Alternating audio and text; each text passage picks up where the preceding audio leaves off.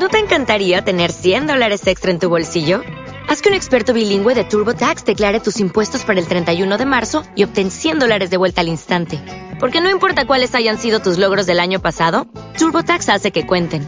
Obtén 100 dólares de vuelta y tus impuestos con 100% de precisión. Solo con Intuit TurboTax. Debes declarar para el 31 de marzo. Crédito solo aplicable al costo de la presentación federal con TurboTax Full Service. Oferta sujeta a cambios o cancelación en cualquier momento. Es hora de aceptar este horror. Tenemos asientos de primera fila para el fin del mundo.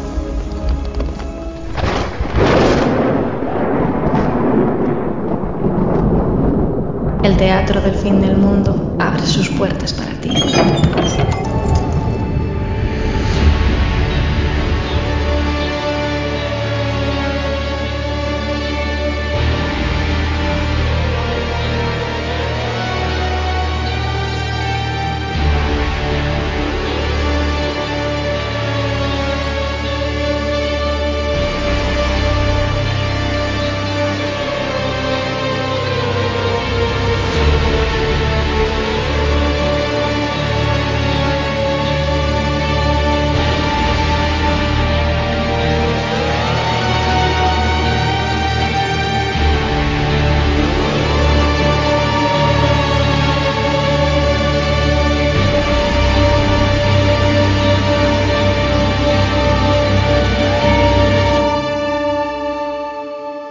Hola, bienvenidos, bienvenidas una vez más al Teatro del Fin del Mundo.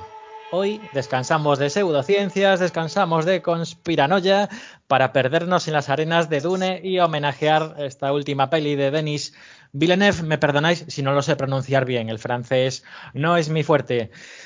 Este septiembre de 2021, pues nada, que nos llegó esta película, este último Dune 2021 en el cine y estamos aquí reunidos para homenajear, para disfrutar, para comentar y, y bueno, yo voy a hablar por mí, ¿vale? Yo por lo menos estoy entusiasmado no solo de traer esta, esta peliculaza, sino también por estar aquí muy bien acompañado. Bueno, ya me voy a presentar yo de primero. Yo soy Tony, arroba Tony Rey, para servirles a ustedes. Y conmigo están desde el noreste, pues los grandiosos, por fin. Paco Cester, que viene de sufrir un ataque Harkonnen en su ordenador y es que no se podía conectar. Ya por fin, bienvenido, Paco. Hola, Tony, bienvenido. Me cago en la puta informática. Eh, por eso mismo, en Dune existen los Mentats y no los dispositivos inteligentes. Esto para empezar. sé muy bienvenido, amigo. También tenemos a Sabina. Oli, ¿qué tal? ¿Cómo estás? Hola, Tony. Hola a todos. Qué contento estoy de estar aquí. Se me va a notar muy nerviosa porque estoy, estoy muy contenta por volver a, aquí al teatro y por volver a grabar un podcast que ha pasado, ¿cuánto, Tony? Un año más, ¿no? Es que, es que ha pasado más de un año, yo desde luego os echaba mucho de menos y bueno, pues estoy encantado de teneros. Y ya que estamos, estamos muy hacia el noreste, muy, muy amañeceros estamos, pues, ¿quién si no? Bienvenido, Juchu, una vez más. Hola, hola, joder, estoy súper contento. He encontrado aquí en Arrakis una taberna donde sirven cerveza, me he puesto en un rinconcico y nada, vamos a ver qué tal, qué tal pasamos la tarde hablando de este Dune ese fiestero de la podcastfera, nunca falla, qué guay. Podríamos decir incluso que hoy, hoy estamos como muy Amañece en el Teatro del Fin del Mundo, me encanta. Recordamos siempre en nuestros corazones ese, ese podcast Amañece, que no es poco, y tres de sus integrantes aquí con nosotros. Ya os podéis ir poniendo los destiltrajes porque vamos a salir al desierto, pero cuidado, que también se viene con nosotros esa bruja Ben Gesserit que tiene unas habilidades que, ojo, cuidado, espero que no use la voz con nosotros. Tenemos una vez más en el teatro a Natalia Tesla. Sé muy bienvenida. Natalia no está utilizando la voz. no, está utilizando los poderes mentales. Hola, buenas a todos. ¿Qué tal? Yo también hacía mucho tiempo que no pasaba por aquí, ¿eh? pero yo he venido aquí a hablar de lo diosa que es Zendaya. Bueno, ostras, bueno, ostras, ya, vamos a empezar a, darle caña. Oye, que hay cosas que nos han gustado mucho, hay cosas que a lo mejor pues no nos han gustado tanto. Yo desde luego estoy, ha- habláis con un hombre enamorado. Yo, Yo estoy encantado amo con esta Zendaya. película. Amo brutal, brutal. A mí me gusta mucho, aviso, es lenta, Es un fanservice. larga, pero también está de verdad, tan bien hecha que hasta se agradece que sea larga y lenta. Y yo, desde luego, le deseo la mejor de las suertes en taquilla y sobre todo en recaudación, ¿no? Pues para que decidan hacer la segunda parte, porque es una obra de momento inconclusa. Así que nada, ya he dicho, he vertido mi opinión. Si queréis vosotros, ya os metéis para decir, pues eso, vuestras impresiones sobre esta última película de, de Dune, ¿no? Decían el proyecto maldito. Yo digo que se ha roto la maldición con esta peli de Denis Villeneuve. La segunda parte ya está en preproducción, así que en principio eh, ya está anunciada, según Maravilla. IMDB, claro. O sea, Qué guay, qué guay. Natalia, ¿tú qué? ¿Enamorada noticia. como yo o no? Yo muy enamorada, yo muy enamorada. Sí que es verdad que mm, viendo la película entiendo, eh, así como, mm, no sé, antes hablando un poco antes de, de empezar, eh, decíais como que la película que, ha, que explica muy bien y que no te pierdes mucho. Sí que es verdad que eh, eso, en, principio, yo sí, por ejemplo, yo no he visto la película anterior, la de Lynch, ni he leído los libros, así que voy a hablar un poco desde solo mi experiencia habiendo visto la película, pero creo que eh, es un autor con un sello tan, tan personal que si no has visto nada de Ni- Villeneuve y no sabes nada de los libros, igual si vas al cine estás un poco perdido, no en cuanto a no en cuanto a la historia, sino que no sabes muy bien qué es lo que está pasando igual. O te pierdes un poco o esa es la impresión que yo tengo. No sé si os ha pasado a vosotros. Fí- Fíjate, fíjate que yo vengo, pues eso, ya de muy viejo, ¿vale? De conocer su obra, de conocer otros productos relacionados, y era una duda que me surgía a mí. Oye, ¿qué tal se explicará la película para gente que no sabe absolutamente nada de universo? Bueno, antes de meternos en ese tema, me gustaría también conocer, pues eso, las impresiones única y exclusivamente de esta última película, pues venga, primero de Sabina, después de Paco y por último de Juchu. Pues. Bueno. Pues a mí, Sí, Paco. Hola. Adelante. iba a hablar, bueno, es que tengo problemas con la informática y efectivamente en Dune hace muy bien en pasar el poder a los mentat y a la mente y al cuerpo con el fin de superarlo en vez de bas- basar nuestra suerte en aparatos tecnológicos que al final nos vuelven locos. Dicho esto, yo he visto dos veces la película de Dune y con eso creo que lo digo todo. Luego podemos entrar en debates de si es fiel o no al libro, de si lo refleja bien, si se entiende. Parece ser que sí que se entiende, porque con la gente que ha hablado, que no ha leído el libro, dice entenderla. Lo que veo es que entienden más o menos la trama, que viene, sí que ha sido bastante exquisito en filtrar cosas y dejar un hilo conductor más simple para que sea más fácil de entender, porque los que hemos leído el libro sabemos que es un universo muy amplio y muy difícil de, de transmitir.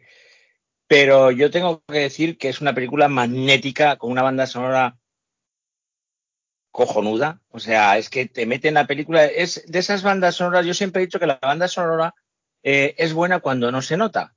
Pero la de Hans Zimmerman es, sí que es buena porque se nota. Porque de pronto la aprecia y dices, hostia, ¿qué está pasando? ¿Qué es esto? Y es la banda sonora que te está aduciendo dentro de un mundo que para mí es, desde que leí el libro, me parece que es mágico y magnífico. Qué, qué bien le has dado, ¿eh? porque yo sí que he tenido un poco de síndrome de Stendhal con esa musicaza, pero es que me pasa con el conjunto también, porque es que la- el apartado gráfico es tan bonito, tan, tan impresionante, aunque es sutil en muchas ocasiones, que es que me flipa, me ponía pues los vellos de punta. Pero bueno, vamos a escuchar a Sabina, ¿no? que, que- que iba a empezar ahí dándonos Sí. pues una pincelada. Sí, es fácil pisarse por Skype, disculpad. La verdad es que me ha venido bien que empezara Paco, porque así le puedo responder un poco a, también a lo que él ha comentado. Pero mi, la- mi impresión de la película, tengo que adelantar. Yo Está plagada de adelanto que soy muy fan de la ciencia ficción. Mi- mis géneros favoritos, mm, tanto cinematográficos como literarios, son la ciencia ficción y la fantasía. Pero soy una sacrílega que no conocía, bueno, no había leído eh, eh, nada de Dune, del mundo de Dune, de la saga. Y, y conocerlo, lo conocía muy por encima la historia de Keiva, pero muy, muy por encima La peli de Lynch sí la había visto, la vi hace mucho y solo recordaba fragmentos de, no la historia, fragmentos de ver los personajes en mi cabeza y, la revisioné mm, hace unos seis meses, puede que igual un poquito más. Entonces, debo decir que yo soy una de esas personas que da un poco de vergüenza reconocerlo, me ha costado mucho seguir la trama. Y he tenido que ver la película dos veces, pese a haber visto la peli de Lynch. He tenido que ver por necesidad para este podcast una segunda vez la película, porque me estaba dando cuenta que había muchas cosas que se me habían escapado y que efectivamente con la segunda película y apuntando una frase simplemente por cada secuencia que había en la peli, me he enterado de todo. Pero mmm, entiendo que no es tan densa, pero entiendo también que a quien no conoce a la perfección el universo Dune y sobre todo todo el glosario de nombres, y con nombres hablo de conceptos, personajes, eh, nombres mesiánicos, mitología que tiene Dune, eh, yo creo que es, muy fácil perderse. No sé si esa experiencia la comparte alguien más o soy la pata que más cojea en cuanto a que soy la que menos conocía Dune, que no lo sé cómo ibais los demás. Parece que, que de momento los que habéis hablado sí que lo teníais bastante controlado. Pues faltaría mucho por, por comentar. Perdona, Natalia, decías.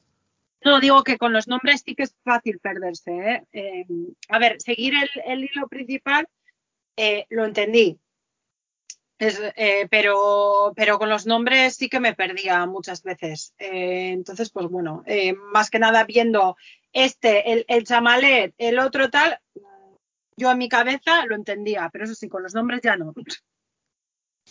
Nada, os, os, comentaba que faltaría Juchu por comentar su situación, pero yo observo, ¿no? Que si tú has sido la primera vez, no la entendiste muy bien y decidiste volver, es que seguro que no te fuiste a casa diciendo la película es un mierdón y no pienso prestarle la atención, sino que me encantó. había algo, ¿verdad? Había algo que te, La- que te hacía volver. el- Paco lo explicó muy bien con la palabra magnética. La, película, me algo. sobrecogió desde la primera secuencia y me encantó. Y conforme iba viendo la película, iba recordando la historia de Lynch y sabía hacia dónde iba y qué estaba pasando.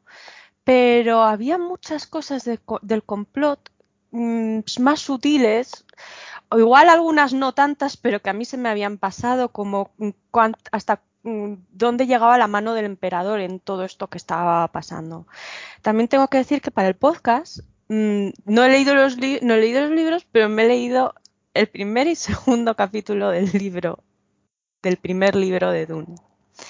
Y es curioso porque el primer capítulo eh, es la, parte del Gonjabar, empieza así en el libro, eh, eh, y la segunda mm, te viene el Harkonnen, el Harkonnen empieza a explicar, que es algo que me alucina porque ya no he seguido, el segundo capítulo te explica todo lo que tiene pensado hacer, te cuenta la trama de lo que es esta primera parte. Todo lo que ti- todo el complot que está pensada, que, tiene pensado se lo explica a su sobrino junto con su mentad delante. Y con ese segundo capítulo me acabo de enterar de todo lo que me había faltado por comprender en la película, que es curioso.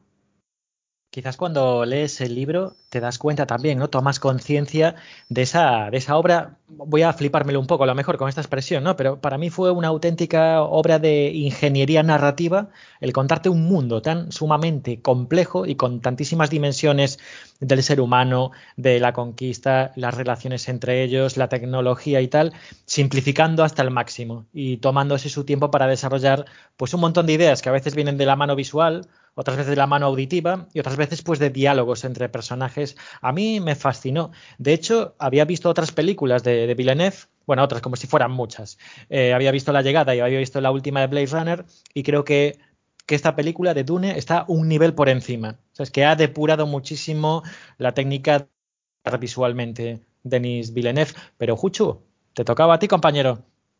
Eh, bueno, voy a ir por partes. Eh, primero, no sé en qué orden empezar, como habéis hablado todo. Eh, me ha encantado la película, me ha encantado. Eh, yo sí que soy mega fan de Villeneuve, o sea, lo conocí hace 10 años o más con Incendies, que me parece, su- me sigue pareciendo su obra maestra. Es una peli, eh, es un drama pese a ser canadiense, porque este tío es canadiense, que la vamos a hacer, nadie es perfecto, pero es un grandísimo cineasta. En esa película a mí me fascinó. Luego he visto Prisoners, vi Sicario, que es, son pelis como más convencionales, pero muy bien rodadas. Luego llegó La Llegada, que me encanta, y, y Blade Runner, que fíjate que es un marronazo meterse en el universo Blade Runner y también me fascinó, con lo cual no me extraña lo que ha hecho con Dune.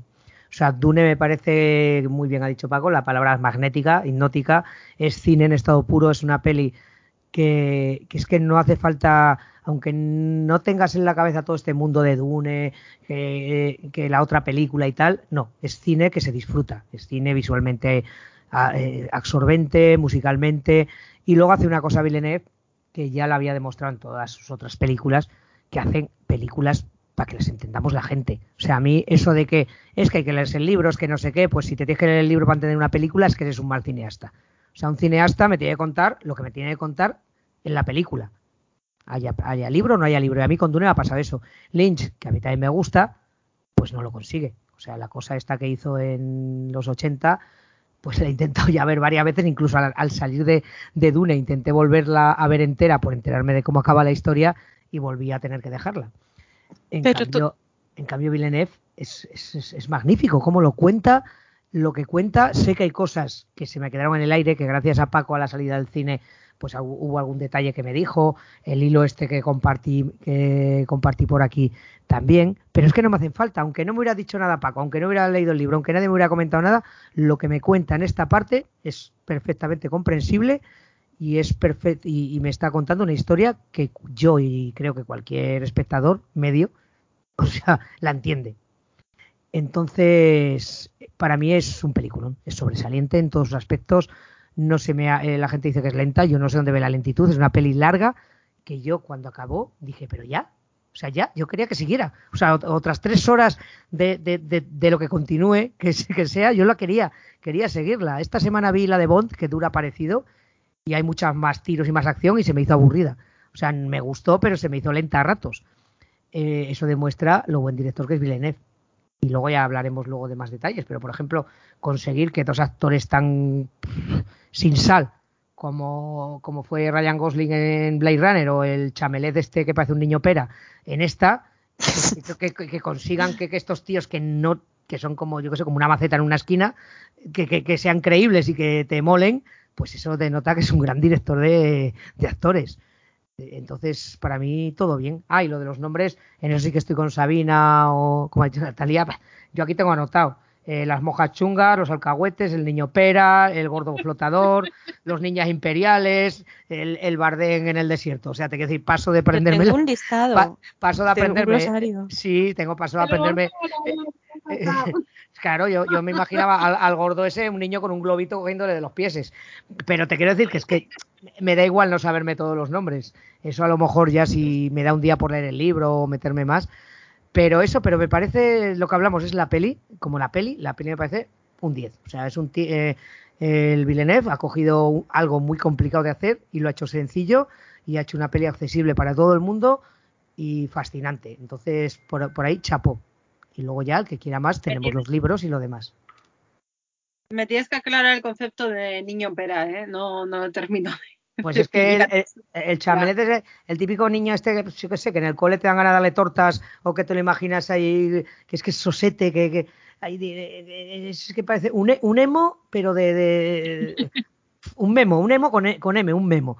Entonces, Ah, es que a mí, a mí me gustó mucho en Call Me By Your Name, entonces pues... mm, Sí, no, todo el mundo habla muy bien de esa peli, no, no lo sé, ¿no? Pero te quiero decir que no le ves, es como el Ryan Gosling, que es como, yo qué sé, una estatua de piedra que no cambia de cara, en- que tampoco le, eso le pasa a Clint Eastwood y es un excelente actor y un magnífico director. Pero bueno, este hombre sa- sabe sacar partido. También es verdad que, que el, el que hizo la de Lynch también tiene otra cara de, de, de- de niñato que para qué. El que hace de Paul en la de Lynch, que no me acuerdo el nombre del actor. Pero, sí, Pero- bueno, el- Sí, que es mucho más famoso, no me acuerdo el nombre, que yo soy muy malo para los nombres. es una musa de David Lynch. Sí, sí, es exacto. Eh, Pero bueno, que te quiero decir que, que para mí, eh, por lo que he dicho, todo bien en la película, todo. O sea, lo que cuenta y lo que no me cuenta, pero puedo buscarlo yo por otro lado. Entonces, a mí eso de hay que leerse el libro para entenderlo, me mm, a cascala. O sea, si te tienes que leer un libro para entender una peli, es que eres mal director, punto. Mm, Me parece muy guay, muy guay lo que estás diciendo, porque yo es algo, es un tema reincidente, ¿vale? Cuando la gente habla conmigo de cine, yo considero que una película que no se sabe explicar bien a sí misma es una película altamente defectuosa. Una película que te exige que tú vayas al libro, ¿no? A la obra original en la que está basada, o que el director tenga que salir a dar ruedas de prensa para explicar lo que él quería decir con la obra, para mí es una obra mal, mal Claro.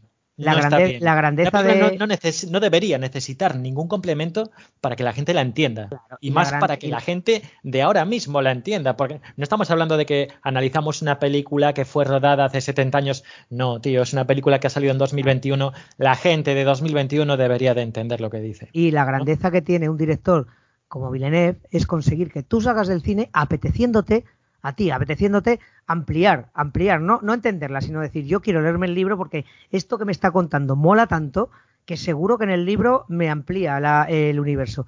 Eso sí que es un valor, no decir, quiero, es quiero- verdad. qui- quiero el libro para enterarme de lo que me ha contado. Yo, Eso yo salí no- con las ganas de leerme el libro para ampliar, lo, pero ahí puede que no esté tan de acuerdo con lo que decís. Yo sentí que viendo la película me estaba quedando muchas cosas por entender, muchos niveles de profundidad que no alcanzaba una, la película a, a tocar porque es imposible en, en ese, en el medio cinematográfico llegar a alcanzar un mundo tan extenso como es el de Dune y había cosas que no entendía, ten- yo tenía muchísimos interrogantes y, y se me quedé con las ganas de leer el libro para despejar esos interrogantes. Fíjate, Sabina, que a mí, a mí me da la impresión de que esto es deliberado. O sea, lo- los conceptos del libro son tan sumamente complejos. Es que, bueno, no olvidemos que, que esta obra bebe de, de los escritos de Frank Herbert, que hacía ciencia ficción hard, pero muy hard, muy dura, ¿vale? En plan Asimov. Sí, sí, sí. De de hecho, son, son coetáneos. Bueno, eh, estas es de los años 60, Fundación es de los años, empezó, empezó en los años 50 y Dune es del 66, si no me falla la memoria. Entonces, es una 65, ciencia ficción creo. árida, no es amable, ¿vale? Entonces, claro, Villeneuve hace lo que puede para intentar explicar sin estirar demasiado, ¿no? O sea, yo digo que es lenta porque se toma su tiempo para, para explicar como puede los conceptos, pero luego tiene un final la película nada sutil, pero que sí que invita a que sigas profundizando y a que vengan, por supuesto, más películas, ¿no? Si los promotores Y- quieren, que parece que sí. Y no es útil porque es que no se deja ningún concepto por meter.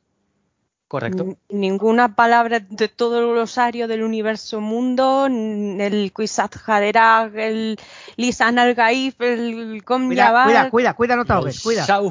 Claro que sí, o sea, es algo, es algo a propósito hecho adrede, ¿no? O sea, cuando yo digo deliberado es que te deja caer los conceptos, pero no te los voy a explicar todos. Y algunos hasta te los voy a dejar ahí como susurros y como que hay una profecía y que los Fremen creían en mierdas porque se lo habían introducido desde fuera y eso a lo mejor ya te lo desarrollaremos en la obra que está por venir.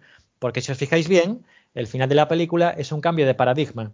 Empezamos hablando del emperador, de las grandes casas de nobles y acabamos en un contexto completamente distinto y que no tiene nada que ver, ¿no?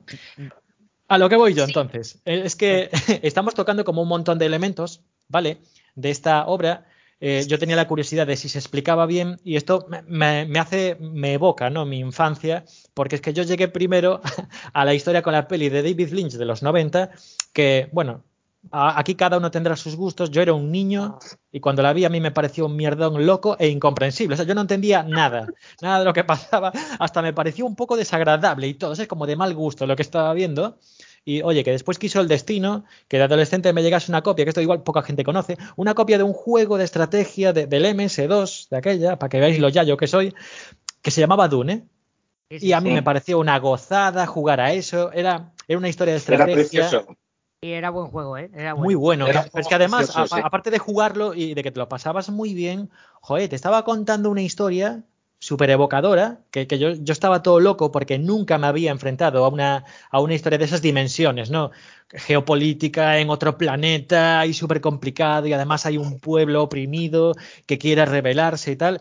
Y claro, yo me flipé y en cuanto fui adolescente y pude acceder al libro, pues allá me fui y me encantó. Es que yo diría incluso que es de mis obras favoritas dentro de la ciencia ficción, de esta literatura así de ciencia ficción como muy lejana, ¿no? Dentro de a lo mejor 10.000 años, donde estará la humanidad y todo esto.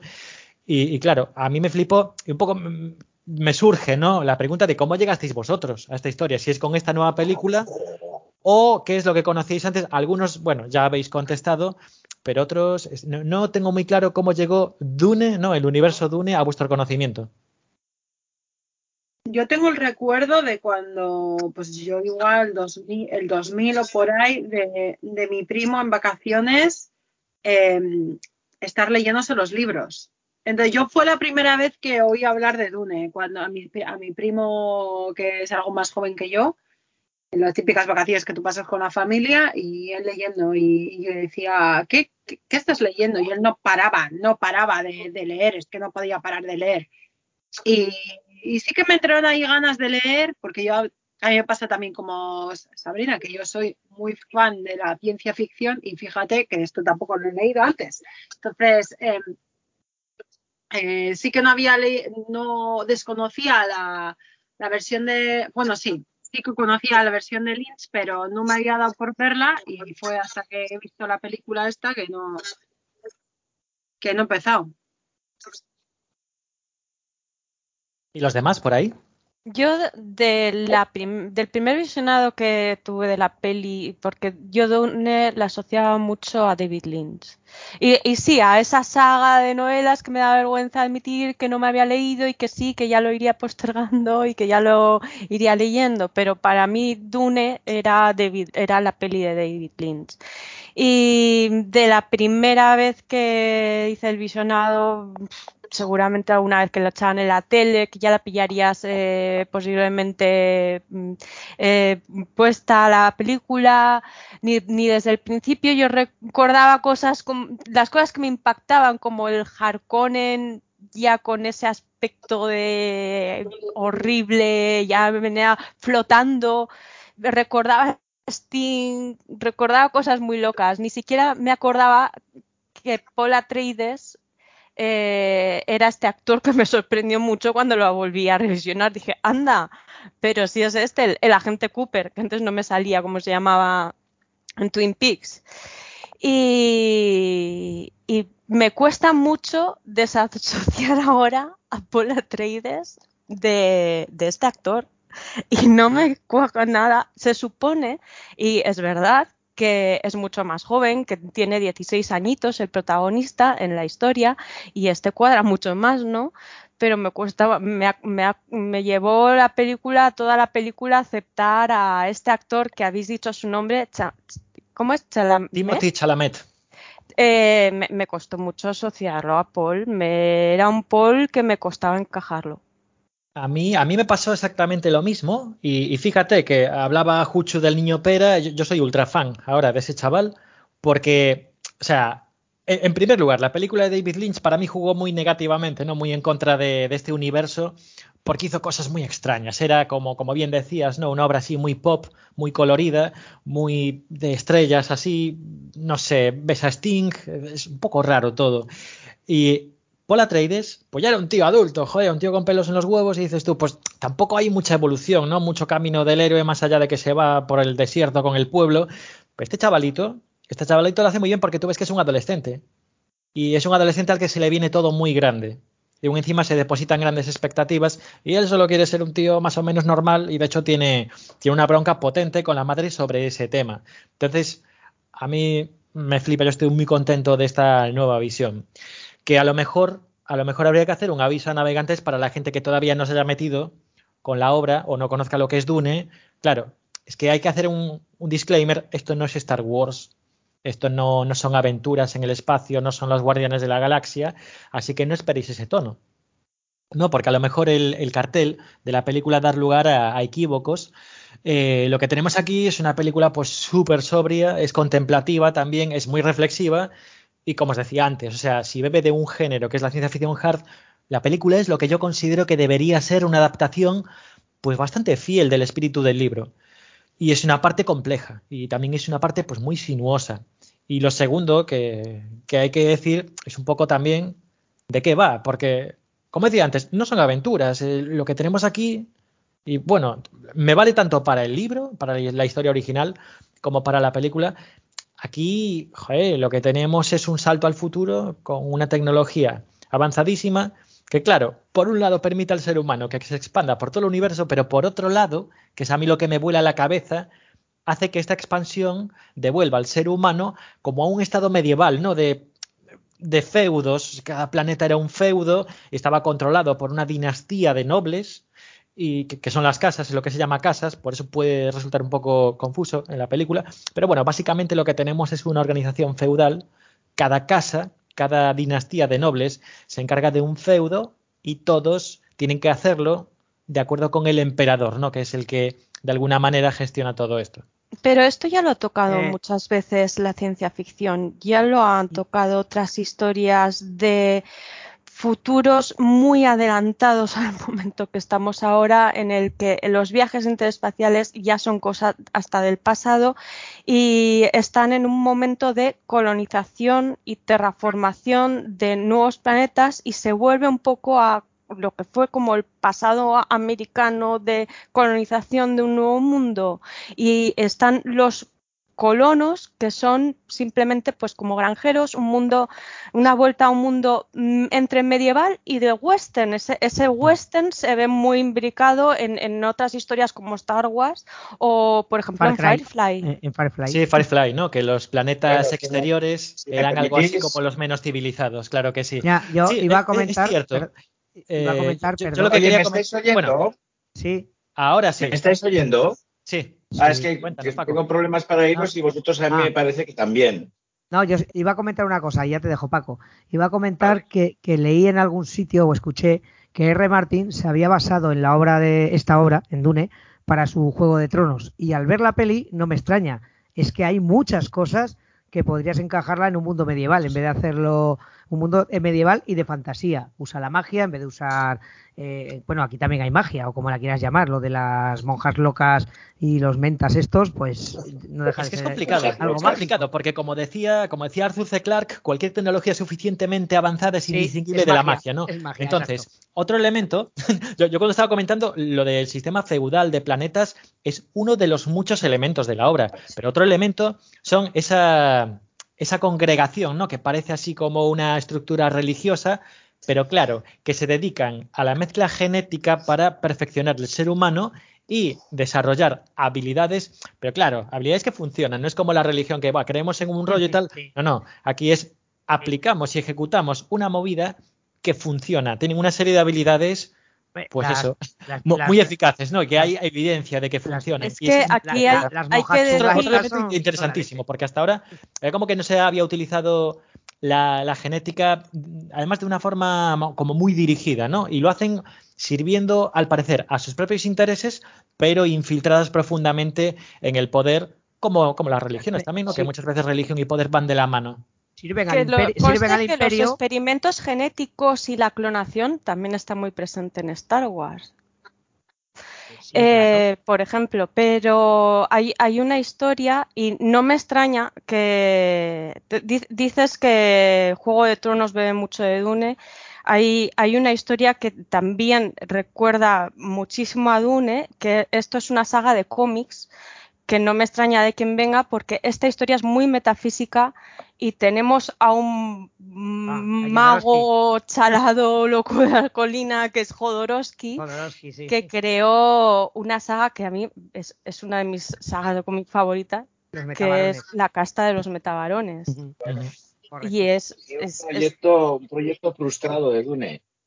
Sí, de hecho, para mí la casta de los metabarones es coger a lo mejor todas las ideas que tenía apuntadas para Dune y que no pudieron ser y las plasmó en el cómic. Ahora me corregiréis los que habéis. Bueno, yo, yo he leído la saga de cómics también. El Incal está todavía más basado en lo que él proyectó como ideas para su película humana de Eh, Dune.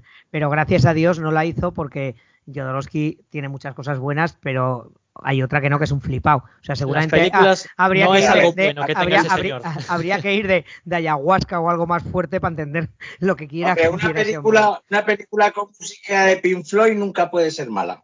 Bueno, bien, eso también es verdad. Pero eso, hay que irla a ver, hay que irla a ver después de tomarse una infusión de ayahuasca o algo así, porque si no, imposible. Bueno, Sí, y mira, salía Dalí. está, está bien en, en el Incal y en los metabarones y, y de ahí que no salga, porque en y el vale, momento, vale. me da a mí, en el momento en el que él se tiene que poner al mando de un equipo, hace cosas muy raras y lo audiovisual que yo he visto de él, pues ¿qué queréis que os diga? Yo he visto una Si- película si de no lo que hubiese es hecho no pasaba nada. Y director que es El Topo, no sé si os suena, es un western muy extraño. También le veo ecos a los metabarones, es un padre y un hijo. Y recuerdo poco de la historia. Es un poco como eh, no, lo siento, pero es que ahora mismo no recuerdo mucho. La, pues la vi hace Lo unos 15 cuentas, años. Sabina, si me ¿Te permites, suena? lo cuentas como si fuera una mala pesadilla, ¿no? Esa película. No, que que me encantó. Bu- ¿Qué Bueno, además soy muy fan del western. Y la peli me encantó. Yo iba a romper una lanza por Jodorowsky porque a mí me parece que está chaladísimo como persona. Pero creo que es un buen guionista. Todo lo que he leído de él me gusta. El Inca he leído, creo que solo un tomo que me prestó un amigo, así que no conozco muy bien toda la historia del Incal con Moebius. Moebius me gusta mucho. Y, y de hecho, fue un tándem es- muy bueno, ¿eh? Fue un tándem muy Sí. bueno. Lo has dicho tú, como guionista. Ya como director, no sé yo si apostaría por él. Paco, que te veía por ahí. Por cierto, Ah, hay un documental sí, súper bueno, no. ¿vale? De lo que estamos hablando, si a alguien le interesa, no recuerdo cómo era el nombre, pero si buscáis documental Dune Jodorowsky, pues eso, os va a llevar a, a la correspondencia de este documental que, que está muy bien, es muy interesante. Aparte no solo toca cosas de Dune, sino también de Star Wars y Sí, otras. ¿Ah? Hola, ¿me he caído? No, no, es Ah. que No, creo que Paco, que Paco intenta hablar y cuando intenta hablar Paco es como que se corta. Eh, es que no sé qué le pasa, pero bueno, hoy tenemos a los bichitos tecnológicos dándonos mal. Pues yo os quería decir sobre todo cómo me acerqué a la novela, porque habéis dicho bastantes cosas interesantes y una de ellas es que sí que está basada en la ciencia ficción de los 50 o que sí que sale de esos escritores o que sale en el 60, pero que a mí me sorprendió porque yo leía muchos libros de ciencia ficción precisamente porque es un libro de ciencia ficción atípico a toda la ciencia ficción que hubo en los 50 y en los 60 porque para mí es un libro casi más de política y de historias humanas que de ciencia ficción. De hecho, la tecnología está muy desarrollada, pero sobre todo lo que está desarrollada es la mente en las personas y la parte espiritual de las mismas, ¿no? Como son las Bene Gesserit. Sí que es verdad que también hay una cosa que ha dicho Juchu que me ha gustado mucho, que no he podido hablar en todo este rato, quisiera comentar un poquito todo lo que habéis dicho. Y una cosa que me ha dicho Juchu, ha dicho Juchu que sí me parece interesante. Una película tiene que hablar por sí misma y no es necesario acudir al libro. Pero también es verdad que una buena película que te gusta sin que hayas leído el libro también tiene que incitarte a ampliar el, lo, a ampliar la documentación o ampliar lo que significa lo que estás viendo. Y eso en Dune yo creo que lo, lo ha despertado y lo despertará y sería interesante porque acercarse al libro de verdad que es una experiencia eh, para mí incomparable a otra. El universo de Dune es muy diferente a cualquier otra novela de ciencia ficción y yo lo taché en su momento cuando era joven como una novela de estrategia. Lo que hace esta película está muy bien, que es acercarnos a un hilo de la historia, pero la historia es mucho más amplia porque lo más bonito es eso que, que Juchu llama el niño pera, es los nombres, qué, qué implicación hay en cada uno de ellos y eso es muy interesante y yo creo que, que, debéis de hacerlo, que está muy bien. Y otra cosa más que diré, y es que eh, por mucho que digáis que la película de Dune eh, de David Lynch no se entiendo, es mala, pues yo, como siempre, estoy, no estoy de acuerdo. No estoy de acuerdo porque a mí esa película me, me resultó súper entretenida y es más, me volvió a llevar a revisar el libro de Dune me parece que es bastante esperpéntica, pero ese esperpento también en los años 80, cuando yo la vi, la verdad es que no desentonaba quizá como desentona ahora. Y también tenéis que tener en cuenta que si veis la de Lynch y veis la de, la de Villeneuve, es que el, el storyboard es muy parecido. No la ambientación, pero sí la sucesión de sucesos que hay, porque la, la historia es muy amplia en el libro y David Lynch condensó tres o cuatro partes para empezar a hablar de ella y esas tres o cuatro partes, la presentación del planeta, la presentación de la familia, la, lucha de entrenamiento de Paul, cuando viene la cofradía, todo eso es casi calcado escena por escena, aunque os digo, con ambientaciones diferentes a la de David Lynch. No sé si me habéis oído. Perfectamente, y me encanta que discrepemos porque estos asuntos al final son cuestión de gustos. Así que invitamos a nuestros oyentes a que saquen sus propias conclusiones y, por supuesto, que si no han visto alguna de estas obras, visto o leído o incluso jugado, pues que le den una oportunidad y a ver, a ver qué es lo que Eh, tenemos ahí. Os leeremos con atención en los comentarios. Tony, ¿puedo hacer un, peque- un pequeño apunte? Pequeño. No, respecto a lo que ha dicho Paco, que de la peli de Lynch y tal, porque sí, yo le he hecho bromas con ella y tal. Yo la vi en su momento, en su momento me gustó, luego la volví a intentar a ver y no, pero también creo que me pasa una cosa. A mí con la ciencia ficción me pasa en el cine que me tengo que creer lo que veo, o sea, me tiene que, como ha hecho Villeneuve, me tiene que absorber el universo. Yo cuando veo colorinchis, esos ropajes y tal, no puedo. Me pasa con Star Trek, que las nuevas me gustan, las anteriores tienen unos guiones cojonudos, la serie, pero yo ver a un señor con esquijama y orejas de cartón piedra, pues me saca. Entonces, mi problema con la de Lynch creo que básicamente es ese, que visualmente no puedo entrar porque no me creo, no me lo creo. En cambio, Villeneuve, claro, esos son otros tiempos, otro despliegue visual y sonoro, entonces ahí ya me mete, me mete en la, en- en la situación. Entonces simplemente es eso, que no es que desprecie la de Lynch, porque a mí Lynch me encanta, es un autor que, que es, es, el que es, o sea, es, es un grande del cine, pero yo no puedo meterme en la historia si tengo que estar haciendo, aguantándome la risa viendo los ropajes, los decorados y todas esas cosas, sin más. ¿Quieres Así que es- pues, pues muy bueno. Perdona, Sabina. Ay, eh, disculpa, ¿puedo hacer un pequeño inciso al inciso de Jutsu? No ¿De tienes ni que pedir permiso. Pues es que eh, también es un poco eh, eh, para romper una lanza por la, por la peli de Lynch. Que, es que yo creo que esta película no reniega en absoluto de la película de Lynch. Al revés, a mí me parece que Lynch hizo en comprimido en una película, eligió un montaje muy diferente a cómo está el libro montado eh, para dar a entender la historia. Y la historia que cuenta Lynch de Dune se entiende perfectamente, que igual no toca todo, que igual hay cosas que cambian. Seguramente aquí puede que no cambian tantos aspectos del libro. Los que son fans de. Claro, no puedo hablar. Los que son fans del libro dicen que, son, que es mucho más fiel a la historia, que el Lynch cambió muchísimo. A mí, de momento, no me parece que lo que se ha contado en esta primera parte sea en nada diferente a lo que nos contó Lynch.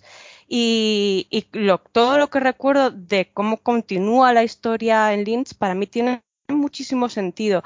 Hay una cosa que reniego de Lynch, que es eh, que crea un grandísimo mundo de Dune. Él, él lo crea, pero con es un mundo de cartón piedra, porque además de que mete mm, esos colores psicodélicos y locos entre típicos de la ciencia ficción de los 80 y típicos de Lynch. T- todo da un aspecto muy falso. Claro, lo ves hoy en día y se nos hace extraño, porque hoy tenemos hoy en día tenemos otra estética para la ciencia ficción, pero es una estética, la de hoy en día, que a mí no me gusta nada. Y es algo que tiene esta peli de Dune, que aunque es verdad que es muy sobrecogedora en es- escenarios, mundo, la han metido también una vez más, que es el filtro sepia, que les ha dado por meter ahora en todas las pelis distópicas y de ciencia ficción. Ese deslavado tono color sepia arenisca y, y esta peli lo tiene, es- está deslavada en colores. ¿Que ¿Por qué tiene que ser así? Es verdad, es un desierto. El- el 80% de la película ya se está desarrollando en, en, en Dune Arrakis, pero, pero ese filtro sepia a mí me echa mucho para atrás. Cuando salieron las, primeras las primeras imágenes de la peli antes del estreno, leí muchas críticas eh, sobre est- estos colores que se volvían a repetir una otra vez más en otra peli de ciencia ficción. No sé qué os parece. Bueno, a mí me ha molado porque una- transmite lo. Uy, estoy pisando a alguien, perdón. Eh, Tony, soy yo. Eh, yo Dale, dale. quisiera puntualizar algo muy importante porque creo que no le hemos hecho más que un poco de merecido caso al principio y me parece que eh, es algo muy importante en la película y es la banda de Hans Zimmer. Es una barbaridad. Pero es que este compositor ya lo hace con Dunkerque. Es capaz de abstraerte con la imagen. Qué mejor mezcla que este compositor y Villeneuve. Eso es un 50%. Yo lo estuve casi estudiando en la segunda parte, cómo era capaz de hipnotizarme, pero lo que te hipnotiza es la imagen. Te estamos perdiendo casi, bueno, por lo menos a mí casi no me llega nada del audio. ¿Vosotros lo oís? No, No, no, se, eh, se ha cortado, se ha ido. Bueno, yo eh, quería, quería aprovechar para decir que antes hizo un comentario Paco que me pareció muy interesante y es que esta obra plantea cosas que son bastante diferentes a lo que se habían planteado otros autores de ciencia ficción, porque, uy, perdón, porque efectivamente sí que hay elementos comunes, como la expansión del ser humano por el espacio y todo el rollo, pero después nos cuenta cosas que yo por lo menos, vale, que no he leído a todos los autores de ciencia ficción, pero sí que estoy bastante familiarizado con la obra de Arthur C. Clarke, por ejemplo, la de Asimov, y es que a mí me flipa, por ejemplo, que, este tío, que Frank Herbert, nos comente pues cosas sobre economía, ¿no? Eh, si ahora mismo tenemos el problema del oro negro, ¿no? Del petróleo, pues bueno, otro elemento más de todos los que habíamos comentado de esta obra es la especia. Y es un elemento clave, ¿no? Es la- o sea, hablar de la materia prima más valiosa del universo, porque es la que hace posible los viajes espaciales, es un puntazo. Hasta ahora casi todo era, pegamos un salto espacial, nos vamos al hiperespacio y tal, y vamos del punto A al punto B facilísimo y no nos cuesta nada. Aquí no. Aquí vemos que, por ejemplo, llega el Heraldo al planeta natal de los Atreides, que es el planeta Caladan, y ese viaje cuesta una pasta. Solo por un mero formalismo, solo por burocracia, hacen ese viaje transportando a no sé cuántas personas. A mí me flipa eso. Y no solo lo que cuestan las cosas, ¿no? Económicamente, sino que es algo estratégico, es clave. Eh, Claro, o sea, y además la, la forma, porque claro, o sea, yo al principio, al principio pensaba que, que la especia era como el petróleo en, en cuanto a combustible, y tampoco funciona así, sino que es algo mucho más complicado. O sea, realmente la especia es como una sustancia que facilita la anticipación de la mente a lo que va a pasar, ¿no? Y permite, claro, al gremio de la cofradía, que era un lobby brutal, la cofradía de navegantes, pues consumiendo esta sustancia trazaban rutas seguras para los viajes interestelares, A- para que fueran posibles. Además, Entonces, este es un concepto súper guay, súper loco, que yo creo que no se le había ocurrido a nadie antes. Sí, además, perdona que te interrumpa, eh, Tony, esto no es verdad que en la peli eh, pasa por encima, pero esto me lo explicó Paco al salir y en la de Lynch lo cuentan un poco más. eh, no es tan fácil como viajar, o sea, hay unas personas que con esa sustancia se dejan parte de, ellos en, los, en los viajes, ¿no? En, en, en- esto de ir de un punto a otro. Entonces sí que es verdad que es algo muy, muy novedoso eh, porque estamos en un futuro, en el año 10.000 y parece que hay mucha tecnología, pero todo, todo, todo, todo tiene que ver con, las, con, con- con el ser humano, con la mente, porque esta sustancia, por lo que se ve, también es, es como alucinógena, también lo vemos en los, en los recuerdos que tiene el, el niño pera este, el Atreides, eh, y, y- y los efectos que tiene, los mental, también son gente que consumen una sustancia para incrementar sus poderes telepáticos, perceptivos. Entonces, todo que eso son los que tienen la marquita en el labio. Sí, ¿no? en el labio. Es a lo, a lo que voy yo. Denis Villeneuve te lo cuenta Es sin fascinante. contártelo, sin Exacto. decírtelo. Exacto, yo esas cosas, por ejemplo, no tenía ni idea. Y al salir, de- to- al salir del cine, pues me lo comentó Paco, pero la grandeza de Villeneuve, que sigo defendiendo a Villeneuve, es que no importa que no me lo haya contado, porque aunque yo no hubiera conocido a nadie que hubiera leído el libro, yo me quedo tan tranquilo con lo que me está contando allí. No, no se me queda la, la sensación de, "Mm, ¿qué pasa aquí?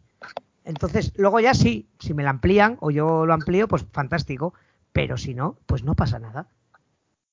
Sí, Tony, dices que, que esto te recuerda a temas que ya había podido tocar Arthur C. Clarke y me ha venido a memoria eh, una novela que leí que trata temas parecidos con el tema del aprovechamiento de los recursos que a mí me rompió la cabeza, porque es verdad que no se trata mucho en, en la ciencia ficción, que es claro de tierra.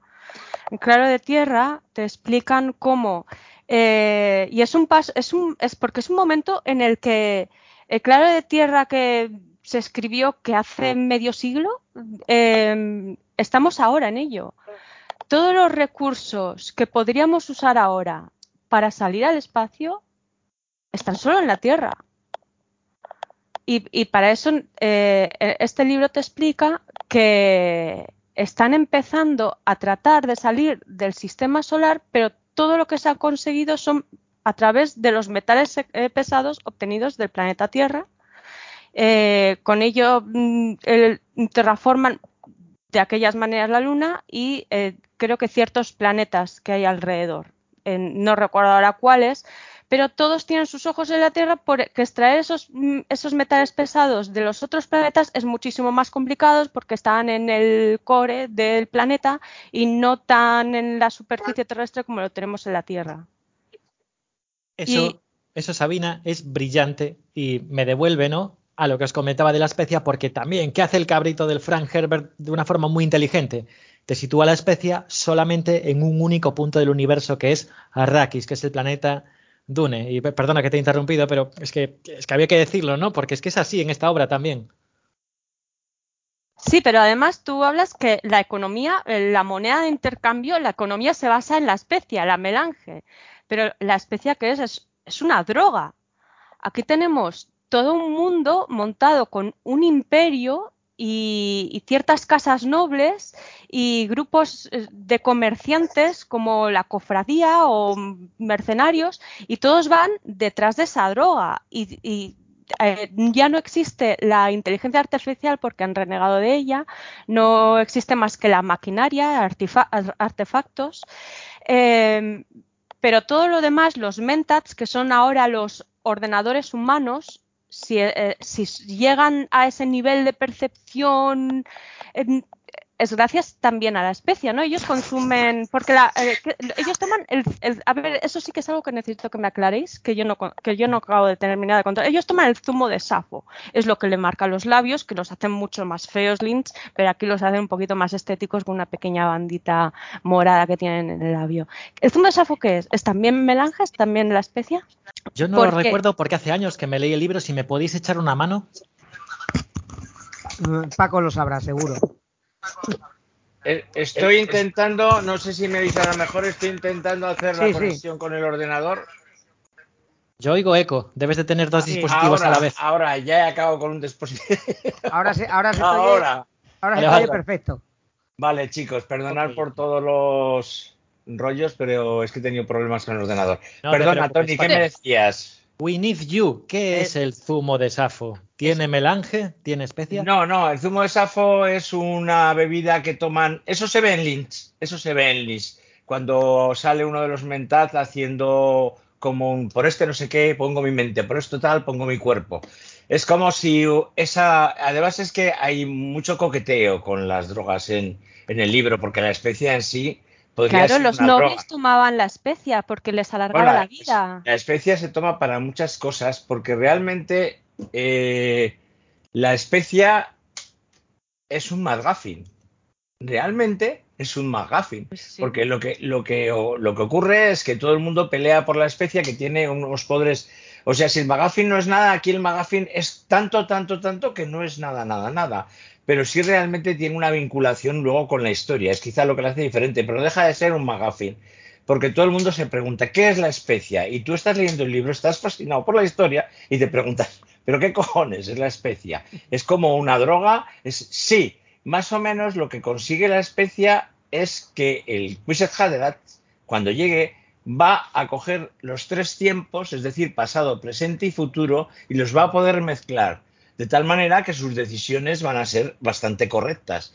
Es decir, es como una gran evolución psicocientífica de la persona donde él puede plegar el tiempo para ver sus decisiones y así poder dirigir mejor lo que sería al pueblo que después va a tener. Que luego ya hay otras novelas donde, bueno, pues no parece ser todo tan fácil, ¿no? Que yo he leído algunas y de verdad que no me han llegado a enganchar. Empecé con la la continuación de Dune y no me engancho.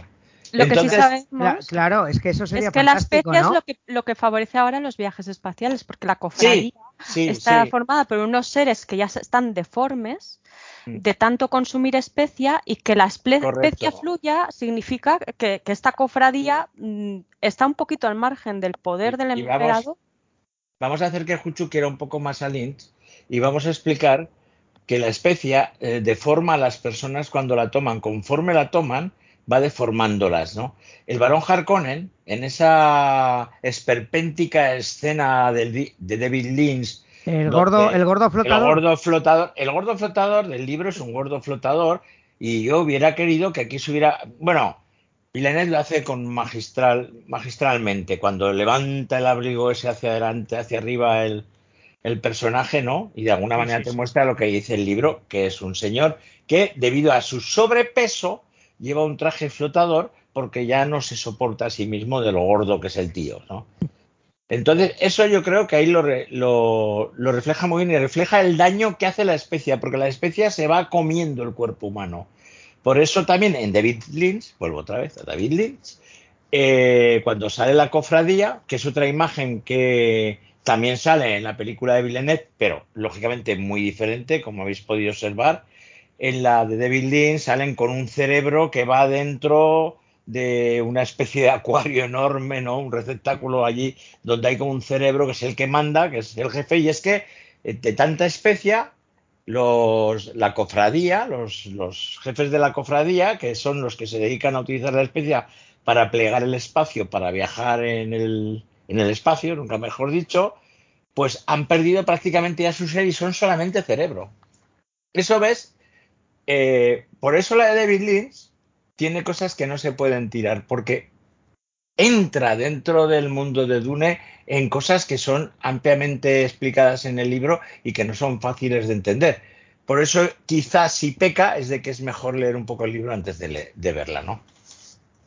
En- por eso, eh, por eso yo pienso eh, que no te quito razón, Paco, que a mí la de Lynch lo que me tira para atrás es la estética, no nada más. Si la estética Pero- es ochentera. no, exacto, no, pero no, pero por eso y lo que yo valoro también de la de Villeneuve más que la de Lynch, que alguien virgen totalmente en la historia, pues puede en la de Villeneuve es más fácil entrar, porque si no tienes ni puñetera idea de qué va el tema, pues las fallas, o sea, lo que lo que obvia la película de Villeneuve te da igual, porque no, no tienes una preparación previa. Entonces, yo creo que Pero lo con- mismo hace con el Lynch. Yo éxito- veo los montajes con- e- tan parecidos. pero con el éxito que tiene, que, que- que ha tenido esta, me consta, creo que la, la Warner creo está contenta, hará la segunda película. Ojalá. Y eh, ojalá, y de hecho todo el mundo, y lo que he leído por ahí, todo el mundo insiste en que la chicha está, en- es- está por venir. O sea, claro, eh, esto, es- esto es una esto ha sido- presentación. esto ha sido Porque- prácticamente la, la primera parte Re- del respecto a lo que estabais hablando ahora Sabina y tú también, hay, un, hay una pata que nos estamos dejando de comentar que son los señores estos que son como los señores de arena de Star Wars, los Fremen o Froman o bueno, Fremen, no, Fremen. eh, Barden y sus colegas, Barden y sus colegas. Bardem y sus Eh, colegas, eh, el que- Bardem y sus tíos. que realmente eso también es muy interesante con el tema de la geopolítica y demás, porque de, de pronto el imperio llega a un planeta que tiene todo lo que necesita, llamámoslo Arrakis o llámalo África, Claro, y, claro. y arrasan con todo y, la, y ahí hay gente que vive, y la Es gente que- que vive ahí son la resistencia o como la quieras llamar. O sea, hay un componente No, no, po- es que político hay un muy componente importante. político muy grande. No, muy y ahí- Es una novela de estrategia política, es lo que más me fascinó de Dune. Porque Ahí, perdón. ahora que. No, una cosica más, perdona, ahora voy a tomarme todo el desquite que no podía hablar. Una Sí. cosica más que quería ah, decir que no he dicho. Yo la primera vez que empecé a leer Dune, en la página 60 lo dejé. Lo dejé. Y después salió la película. Y yo no la fui a ver porque todo el mundo decía que era muy, muy mala la película de David. Las críticas, algunos amigos míos no. Entonces decidí leerme el libro. Y cuando leí el libro, para mi sorpresa, me di cuenta que era un libro de estrategia política. Fundamentalmente es de estrategia política. Si Villeneuve no saca la frase planes dentro de los planes, se habrá dejado para mí un 80% de la gracia del libro. Porque todo lo que ocurre son planes dentro de planes. Y lo dicen una y otra vez. Cuando intentan ver en la mente la decidora de Verdoras o las Bene Gesserit o los Mentad, cuando intentan ver en la mente de algunos a ver qué dicen, no puedo ver. porque Hay planes dentro de planes. Continuamente son estrategias de las casas para el poder con engaños muy sutiles y bueno, pues no me, está, no me extraña para nada que, que su, se hayan basado el escritor de Juego de Tronos en ella, porque desde luego tiene mucho de eso, ¿eh? tiene mucho, mucho de eso, casi más de eso que de ciencia ficción. Y ahora ya paro. Yo sí que entendí que era de estrategia política la mayoría de la, de la historia. Yo Sí. no habiendo visto ni la película de, de, de- De la David película anterior, de eso, de David Lynch, me estaba todo el tiempo Fincher. ¿Por qué Fincher? No, David Lynch y de, de- de otro colgado, sí. Eh, ni, ni la de Lynch ni, haber, ni habiendo leído los libros. Eh, entonces yo creo que Villeneuve eso sí que lo deja claro. Y yo creo que ahí es igual donde la gente igual se puede perder más, más que lo de la historia de los mundos. Y yo creo que más en la estrategia política Sí, porque lo mismo que en Juego de Tronos la gente se perdía mucho la estrategia de política, iba ya a lo de las muertes. O sea, yo a mí, viendo Juego de Tronos, por ejemplo, lo que más me, me interesaba era la estrategia política, bueno, sí, también los dragones y todo eso, pero eh, la gente iba mucho más a lo de matar y morir y todo esto. Y por cierto, quiero corregir, no es eh, Bardem y sus colegas, es la diosa Zendaya y sus colegas. Sí, sí, Zendaya está como omnipresente. Zendaya está haciendo un vídeo musical en el desierto Eh, sí. y Pero la la ponen en tía primer dice- plano todo el rato. Zendaya es Dios y punto. Yo hoy por ahí gente Es quejándose. bellísima, pero había es gente quejándose. Dice, es que la cámara lenta con Zendaya. Pero es Demasiado. Que, que demasiado. Pues yo le hubiera, yo le hubiera metido una hora más de cámara lenta con Zendaya. No, no, no, Así, a tal mí cual. me encantaba. Por la tía favor. tiene solo cuatro frases en la peli. Pero Es da verdad, es verdad. La Eso es Pero es que Pero- yo estaba todo el tiempo. ¿Cuándo vuelva a salir Zendaya? Por favor, se- otra vez. Se En otro se sueño, supone- en otro sueño de se Paul. supone que será importante en algún momento. O sea, te van presentando un poco, a lo mejor la segunda parte tendrá más papel. Aquí, Chani, sí, en claro, toda la historia. sí, claro, eso sí, Paco, sí, Pa- es Paco- muy, Pa- muy importante, claro, muy Paco importante. seguramente ¿Puedo- que sabe el desenlace. Así discrepar? como también es muy importante un personaje que está por salir en la segunda parte y que a mí me parece de lo más alucinante de toda la historia del libro. Y no sé si, Tony, tú que lo has leído, sabes a qué personaje me refiero. ¿Podemos destripar la segunda parte, Tony? A ver, aquí sí estáis comentando muchísimas No, cosas. Eh, claro, No, yo creo que sería no- bueno no desvelar cosas de la Vale. segunda parte, sobre todo para la gente, pues que a lo mejor no Vale. está dispuesta a Pero leer tú su sabes libro, a qué pero que sí que quiere saber qué está hablas. por venir, ¿no? Y a lo que yo venía y quería pedir la palabra es que habéis tocado un palo que a mí me interesa muchísimo, porque realmente, vale que hemos hablado, pues sí, de la especia, hemos hablado de, de la estrategia, de la política, de la economía. Hemos hablado también de los Harkonnen, ¿no? que son como los manos, los opresores, y están los Atreides, que son llamados a ocupar el planeta y, bueno, pues de alguna forma llevar la paz.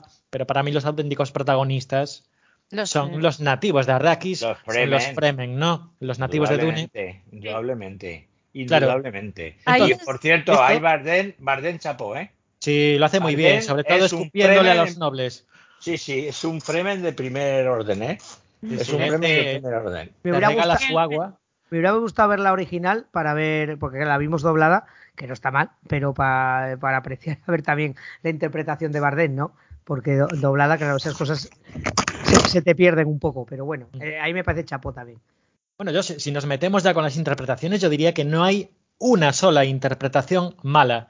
Pero es que además la gente que hacen de los Fremen para mí tienen un punto positivo porque a mí me han flipado bueno, Sí, sí. toda la caracterización, o sea, la caracterización. Quiero decir, los destiltrajes son brutales. Aparecen con la piel magnífico. quemada, si os fijáis, en contraste con Timothy Chalamet, o sea, el protagonista, el Sí. personaje que hace de Paul Atreides, y la madre, la- Lady Jessica, son blanquitos. Los Fremen están todos quemados, El están sol. llenos de polvo, desarrapados, y Hombre, y, bueno, ya que comentabais y- a, a y Zendaya, Chani para mí es como el personaje perfecto que representa a un Fremen, ¿no?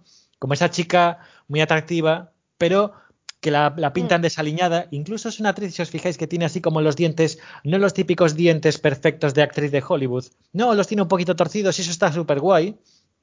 En contraste, ¿no? Con, con el resto de actores Hombre. que salen, de lo- los nobles, que son como, como muy cuidados y todo el rollo. Y es que precisamente Y aquí, aquí, bueno, me matizará Paco, seguramente, pero precisamente la intención de, de, Frank Herbert, el autor del libro, era pintar a los Fremen como ese pueblo de supervivientes que, es, que sobreviven en las peores condiciones imaginables y que llevan toda la vida durante generaciones adaptados a un entorno hostil. ¿Y cómo nos lo cuenta Villeneuve? Pero que además son... ser un activo importantísimo ¿no? en una futura guerra. ¿Cómo nos lo cuenta Villeneuve?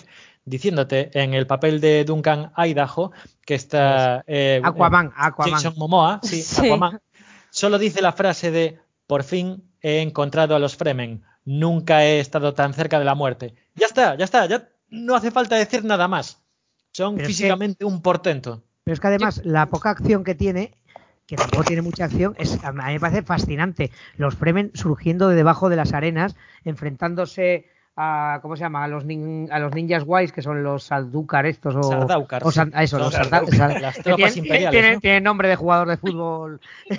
De, de, de Barcelona. Sí Sardaukar es griego. me encantan tus nombres. El gordo volador no sé qué. Sí es que si no no me aclaro. Pero el eh, niño hay, pera el sí, bichico pero, verde. pero, pero, la poca acción que hay aunque para mí insisto la peli no es lenta para nada pero lo que tiene de acción me parece fantásticamente bien rodado y, y, que, y, muy épico, es todo muy épico. Eso, esos tipos surgiendo debajo de la arena, enfrentándose a los tipos, la, eh, lo que has dicho tú del traje y, la protección esta, el escudo este personal que tiene, es una caña, tío, es, es, es, algo fascinante, parece maravilloso. Entonces, no sé, es que es, está todo muy, muy bien hecho y lo que dice y lo que has dicho tú, yo creo que sí que, siendo la obra del año que es, eh, lo del planeta este expoliado, pues tiene mucho que ver con, con la política, bueno, que hasta, sigue hasta nuestros días, ¿no? Lo de ir a, a sitios subdesarrollados, está haciendo comillas muy grandes, a, roba, a, a robarles la materia prima y, su, y, sus, y, sus, gentes, claro, y sus gentes se tienen que defender y son tratadas como terroristas o, o criminales y tal, cuando lo único que está haciendo es defenderse de unos tipos que han venido a robarles lo suyo, ¿no? En sí, África, básicamente. Yo, bueno, de hecho, de hecho, una cosa, perdona, ya me callo, que eso me he enterado pues por Paco y por cosas que he leído, que se nombra eh, la yihad o no sé qué en los libros, cuando aquí nadie, ahora se habla mucho de la yihad por la todo el yihad tema de, de, eso, de, de, de, del terrorismo y tal, se habla en la actualidad, pero cuando Herbert hizo esta novela, yo creo que ni Dios tenía esa palabra, la había usado. Entonces, bueno, ya, ya, ya se conocía, ¿eh? La Guerra Santa no sí, es una cosa de ahora, es algo... Es Ah, vale, que, pues eso. que la Guerra Santa va a ser algo muy presente. En, en y de este... hecho, y de hecho, cuando leí el libro fue algo que me hizo, o sea, pero ya además, entonces no me, me, movía así como diciendo, eh, ¿cómo? pero bueno, luego lo vas entendiendo, está dentro de un contexto fantástico y es otra historia de verlo. No tiene nada que ver con la Guerra Santa a la que nos referimos, pero por ahí va, ¿eh? Por ahí va. Estos moradores de las arenas tienen, hay mucha estética de las culturas del mundo que conocemos, la estética japonesa. Sí, el, sí, sí, pero eso es un y poco... y los... Es Villeneuve, ¿eh? Yo creo que esa... No, no, no, yo pero... creo que también está así muy presente en, en lo que es la historia de Dune, implica todo el, el, pasado el... De, la, de la humanidad en, en, esta nueva humanidad desperdigada por los mundos que todavía pero, quieren recordar tradiciones antiguas y por eso sí, pero bueno, esa, los esa Fremen comparación... utilizan palabras árabes, de hecho son eso, son muy bere, son un pueblo como bereber, árabe. Bueno, esos ojos, esos ojos azules son de Tuareg, de la, de, de la sí, historia ver, de los Tuareg. De hecho, hay muchos a ver, bereberes. A ver, eso es, los eso es, estáis hablando. Estáis, claro. estáis hablando eh, de la película. En el libro realmente es un universo bastante independiente, quiero es... decir, de la misma manera que el médico que sale en la película es Doctor un médico que parece chino y parece sí. que tiene como una filosofía zen y tal.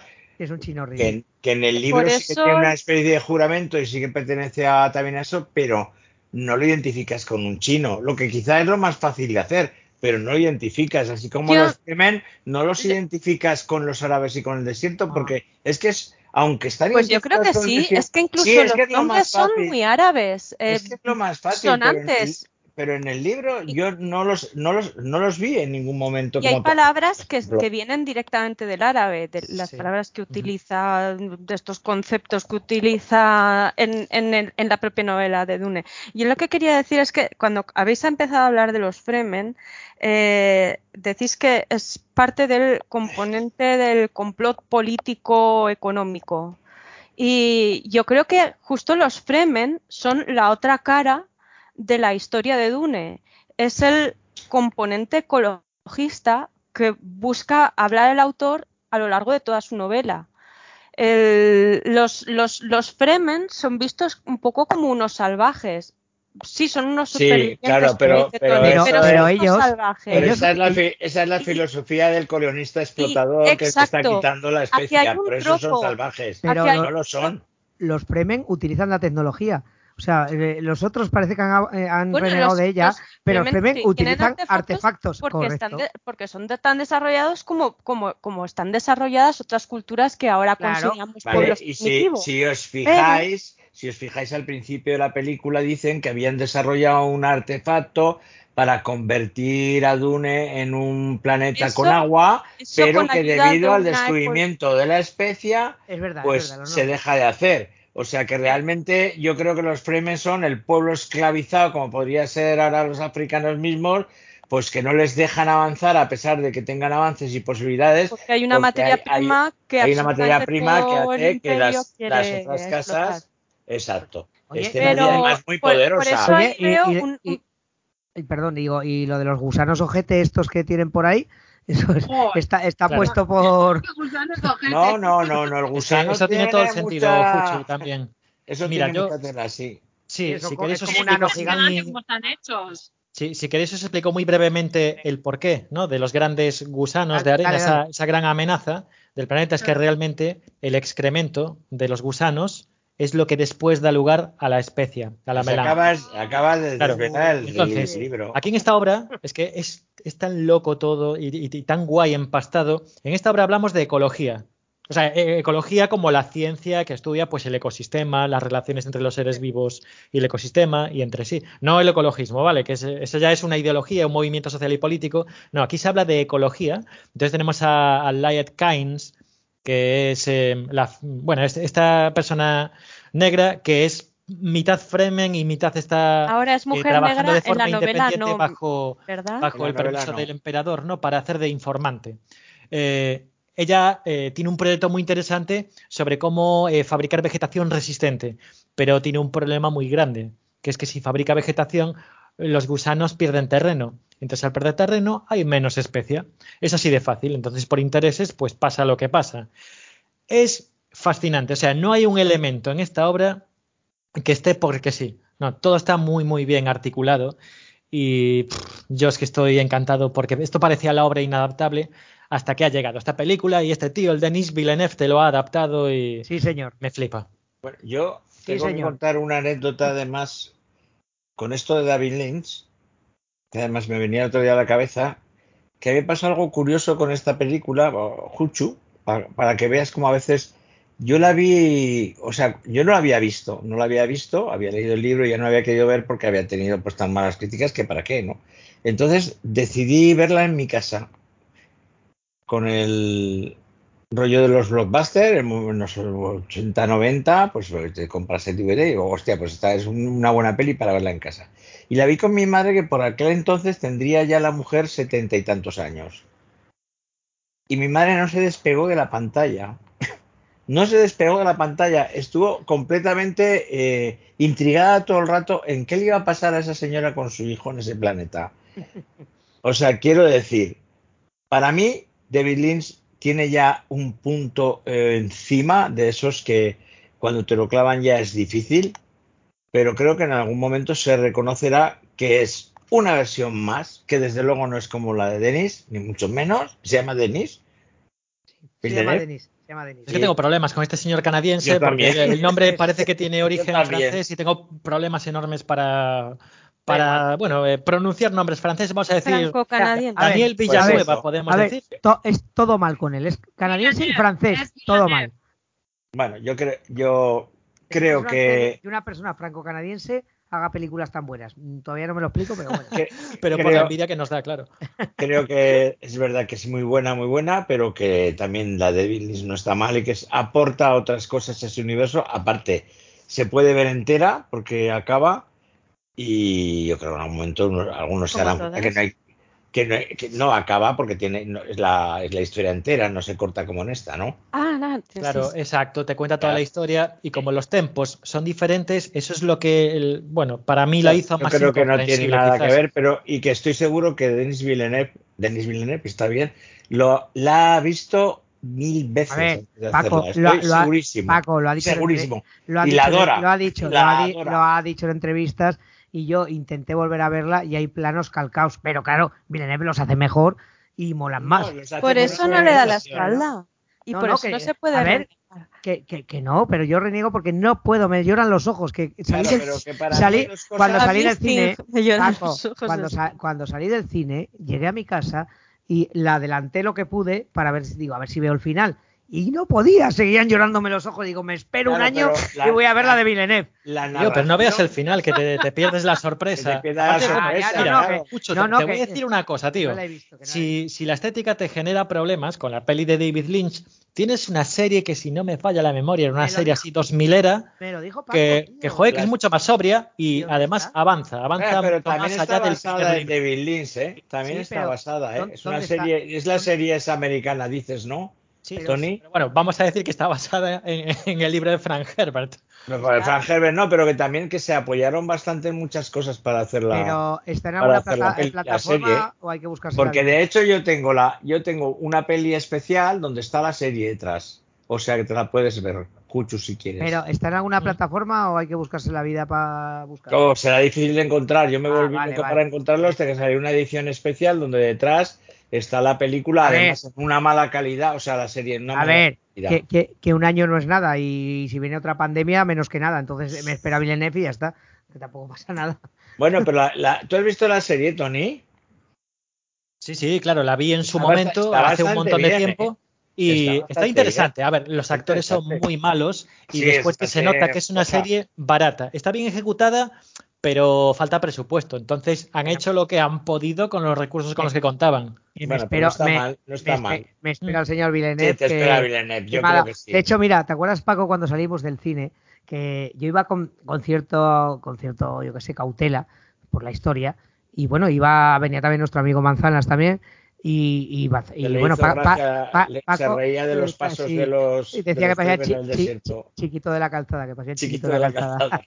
Pero, pero tanto Manzanas como yo salimos fascinados, Paco lo había visto ya, y, lo primero que le dije a Paco, digo, ojalá cuando hagan la segunda parte, que la harán, hagan un pase doble, porque me Sí, vengo sí, a sí. verla seguida, o sea, me, seguida, me seguida, me vengo a volver a ver esta y la, y la siguiente. Porque, Sí, yo me apunto a eso también, sí, Sí, porque es verdad, una, es- una es- experiencia es, maravillosa. es muy difícil pasar dos horas y media largas de cine y, y estar ahí sin despegarte de la pantalla disfrutando tanto. Yo tengo una duda con esto de la segunda parte. Tengo una duda. La saga original eh, de Herbert eh, es de seis libros, ¿verdad? Sí, sí. Y, y creo que el hijo siguió escribiendo y siguió enriqueciendo el mundo Sí, con bueno, las historias de Eso Dune. pasa como con No, Tolkien. se, se enri- se enriqueció el hijo, no la saga. sí, Eso nunca mejor dicho. hijos de, Nunca mejor dicho. de los escritores. Pero, pero ¿hay alguna posibilidad de continuar, de continuidad con el resto de los libros de la saga o creéis que será algo cerrado con este primero? Como pasó, por ejemplo, con el juego de Ender. No se habla ya de toda la saga del escribiendo juego de de. Dune. Yo estoy mirando y aquí hay 50.000 de Dune, o sea, se sigue, eh, me temo que se sigue escribiendo. Pero no se, no se trasladará. O sea, por ejemplo, el juego de Ender, eh, que costó mucho trasladarlo a cine, eh, ya no se pensó en seguir con el resto de, de la saga A literaria. ver, esto yo depende. Yo creo que realmente es, para mí, es una historia cerrada. Y a mí siempre me lo pareció. De hecho, yo nunca quise continuar esa saga porque me gustó mucho el juego de Ender y la dejé cerrada. Y luego me consta que, que hay libros que merecen la pena leer del resto de la saga. Pero, pero a ver, yo aquí si que- no recuerdo A mal, ver, la juego de- continuación de, de Dune fue una cosa debida a su éxito, si no recuerdo mal. Entonces, todas esas Sí, sí, películas, eh, correcto. es así, ¿no, Tony? Mm, Sí, Sí, sí, es que mira, pasó lo mismo. Además, eh, Sabina apunta al juego de Ender. Es que sucedió exactamente lo Lo- mismo con lo la obra, el juego de Ender de Orson Scott Card, Sí. que tuvo tanto éxito, un éxito tan inesperado, que el tío cogió y siguió estirando el chicle y luego hizo la segunda, Pero que es muy- súper muy- rara, con una especie de Pero, seres muy mal, mitad, eh, muy mal. Y hay una que mitad está- animales, mitad plantas, súper Claro. rara, luego se Una que es la acababa misma así. historia contada desde otra persona. Sí, luego te contaba la misma historia desde el punto de vista de los insectores, que eran los malos de la primera. Era como, tío, eh, A ver, hizo una, hizo una obra maestra, que para mí, que es el juego de Ender, me lo he leído, pues igual me lo he leído 10 10 veces, sin exagerar. Y lo, y lo demás es insufrible. Es que exacto. Entonces, pasa- Y la, y la peli sí que es insufrible, por cierto, la adaptación. creo que la, la vi me olvidé, o sea, ni, ni siquiera me enfadé. O Eh, sea, la- olvidable, eh, olvidable. eh, o sea, que- la, la vi, dijo, dije, pues vale. De hecho, creo que era hasta entretenida. Sí, creo, que era, creo, que era, creo que era hasta entretenida, pero, si no, si no pero sin pensar en el libro. O sea, es una peli de pasarte el ratico y ya está. Pero, por sí, sí, ejemplo, esa es la descripción perfecta, es una peli súper olvidable, Sí. y, porque nos acordamos a lo mejor del libro y del giro de guion y tal, pero salvo el giro de guion, poquito tiene. Entonces, claro, tú preguntabas, Sabina, ¿qué, qué pasará? Yo te puedo dar mis impresiones. Para mí, la obra perfecta es el libro Dune. Luego todo lo que ha venido después, pues bueno, es algo que sigue la estela de un éxito. Un éxito quizás inesperado, que, lo petó en su momento. Entonces, mi impresión y por supuesto mi deseo es que Denis Villeneuve siga esforzándose al máximo y con el mimo que le está poniendo, porque al parecer es una obsesión que, que lleva con ella muchos, muchos años, ¿no? Siempre ha deseado adaptar esta obra, es que coja Dune y que haga una segunda parte que cierre esta primera y así tendríamos, pues, ojalá una obra para mí perfecta, ¿eh? Y ya sé que esto es cuestión de gustos, pero si hace la segunda lo bien que ha hecho la primera, yo ya me quedo satisfecho y por mí lo que venga después, pues mira, yo ya me quedaré con, con mi obra exactamente igual que sucedió con las películas del Señor de los Anillos. Después vino el Hobbit y pues bueno, lo tenemos ahí, pero yo me quedo Pues con las tres es que primeras. estamos en un momento de explotación de estas grandes eh, historias literarias, porque las plataformas vienen ahora y crean sus propias series paralelas. Ya ya, lo ha hecho exacto. el universo Star Wars, Eh, em, a ver. y más con el Disney Plus. Sabina, ahora estoy. A ahora ver, estoy, ahora estoy, eh, ahora estoy- ay, perdón, sí. Sí, sí, es no que estoy mirando el Internet Mo- eh, Movie Database, pues así que estáis hablando de la segunda parte y tal, y estáis hablando de lo de expandir el universo y tal y cual, y, y estoy mirando el de Denis Villeneuve, y no solo está anunciada ya la, la, la segunda de Dune, que está en preproducción, Sí, sino que además, no, no, que está anunciada una serie Hay una serie, sí, sí. Ole, ahí ya se está Sí. que va- 2022, que sí. va a hacer, que va a hacer un episodio, que lo- supongo que lo va a dirigir Villeneuve, que es Dune The Sisterhood. Hostias. Es que es lo que estaba teniendo. La, la hermandad, te ¿qué significa pone eso? Eso es Que, que hermandad. está que está que está que es sobre el universo que se centra en las vidas de las de las Bene Gesserit. Y se va, se va a inaugurar a la vez que se inaugure el HBO Prime este o como le llamen. El Ah, el HBO Max. Exacto. No, pero este empieza este mes y esta todavía no, no ha salido cuando se va Pues yo leí que se iba a inaugurar solo. eh, para esta- bueno, pues estuve leyendo que cuando se pusiera, yo no sé si será ya en el HBO más, pero que se iba que se intentaba inaugurar con eso. No, no, va a ser imposible porque se, Se- se- empieza ya el 26, creo que de octubre, Sí, el sí. Bueno, pues Y igual lo que leí es que se, para ina- el que 2022. se inaugurará en la plataforma, lógicamente, claro. Sí, eso sí, eso sí. Es que donde hay material vienen las plataformas y empiezan a hacer series y A ver, series. a ver, es que para hacer, Spin-offs. serie- eh, para hacer series, estas sagas literarias vienen, vienen de cojón. De cojón. O sea, yo estoy deseando, por ejemplo, que alguien coja por banda la del. Ya soy muy malo para los nombres. El chinico este que últimamente hace una, una saga y una trilogía fantástica, la de los cuerpos. eh, Zanzi Liu- Zan- Zan- eh, una de ciencia ficción, ¿no? Suena una el problema de los tres cuerpos. Yo, yo me he leído en la primera. Espera, que lo voy a El enigma de los tres Eso, cuerpos. eso. Yo he leído la primera y me parece maravillosa. Es ciencia ficción hard. Eh, me faltan las otras dos. Pero es un, un- otro universo fantástico que, que en el cine daría mucho juego en- o en las series. Y a colación de esto, os tengo que decir que estoy viendo La Fundación, Ah, eh, que está en, en Apple, que es, o sea, es fantástica como producción, pero hostias, creo que Villeneuve lo ha hecho mejor. O sea, lo ha hecho mejor lo de, Mucho expli- mejor. Lo, lo- lo de explicarlo. ¿Tú lo estás viendo, Sí, Tony? sí, sí. A ver, Yo- yo, es que vengo de leerme los, la Ah, trilogía también, yo también, yo original. también, entonces empecé la serie con muchísimas ganas La- y tiene el un primer, primer- capítulo brillante, ¿A que sí? adem- además con presupuesto muy bien hecho, Sí, pero luego el segundo capítulo empieza a hacer unas cosas súper extrañas. Y- de alejarse de las ideas del libro y meterte, meterte, no sé, unos romances que no Es- vienen a cuento. Digo ¿y culebrón para qué, tío? Súper aburrido. Y después, eh, claro, para compensar, te mete un cliffhanger, ahí un, un final inesperado, como un poquito tramposo. Es y que- digo yo, hostia, es que va a seguir ese derrotero, la serie. Yo- yo la no me al convence demasiado. Debería ceñirse a las Sí. ideas de Asimov, que de por sí es que son brillantes, son muy buenas. Yo, mira, yo, yo la llevo al día, eh, vi ayer el cuarto, sí, el cuarto. Me parece mm, brillante lo que han hecho con los emperadores, lo de la clonación y tal, que son los de Asimov, eso se lo han inventado ellos, pero para dar una coherencia. Eh, pero después del primer mm, episodio, que me pareció una maravilla, de pronto digo, estos cabrones van a hacer un culebrón aquí en el espacio, que, que di- que después de haber visto Dune, digo, joder, ojalá la pille Villeneuve y haga una peli, porque seguro que sabría condensarlo. Entonces, Yo, ojalá, ojalá de verdad, esto significara que se empiezan a hacer valer las novelas de ciencia ficción de los años 50 que tan buenos ratos nos hicieron pasar a muchos las novelas son y que tantas veces hemos visto en nuestra cabeza y que ahora podríamos verlas en el cine, porque se me ocurren un montón de títulos que podían ser fabulosos eh, tanto para serie como para película, ¿no? Hombre, yo tengo la, es la que hay, uni- universos que ya ya han sido muy explotados y yo creo que ahora viene otra época dorada de la hay muchos, hay muchos libros. Arthur la- Clarke, por ejemplo, está Torres del Paraíso, que es un libro increíblemente bonito. hombre, la saga y, y- Isaac la- tenemos varios libros y de Yo Robot todavía se podían hacer, incluso de según qué relato de Yo Robot se podía amplificar un montón de historias. Hombre, Eh, la- la- saga libros de- la nave de- estelar, libro- libros de Gigi Ballard que tienen cosas increíbles como el libro de la sequía, apocalíptico maravilloso.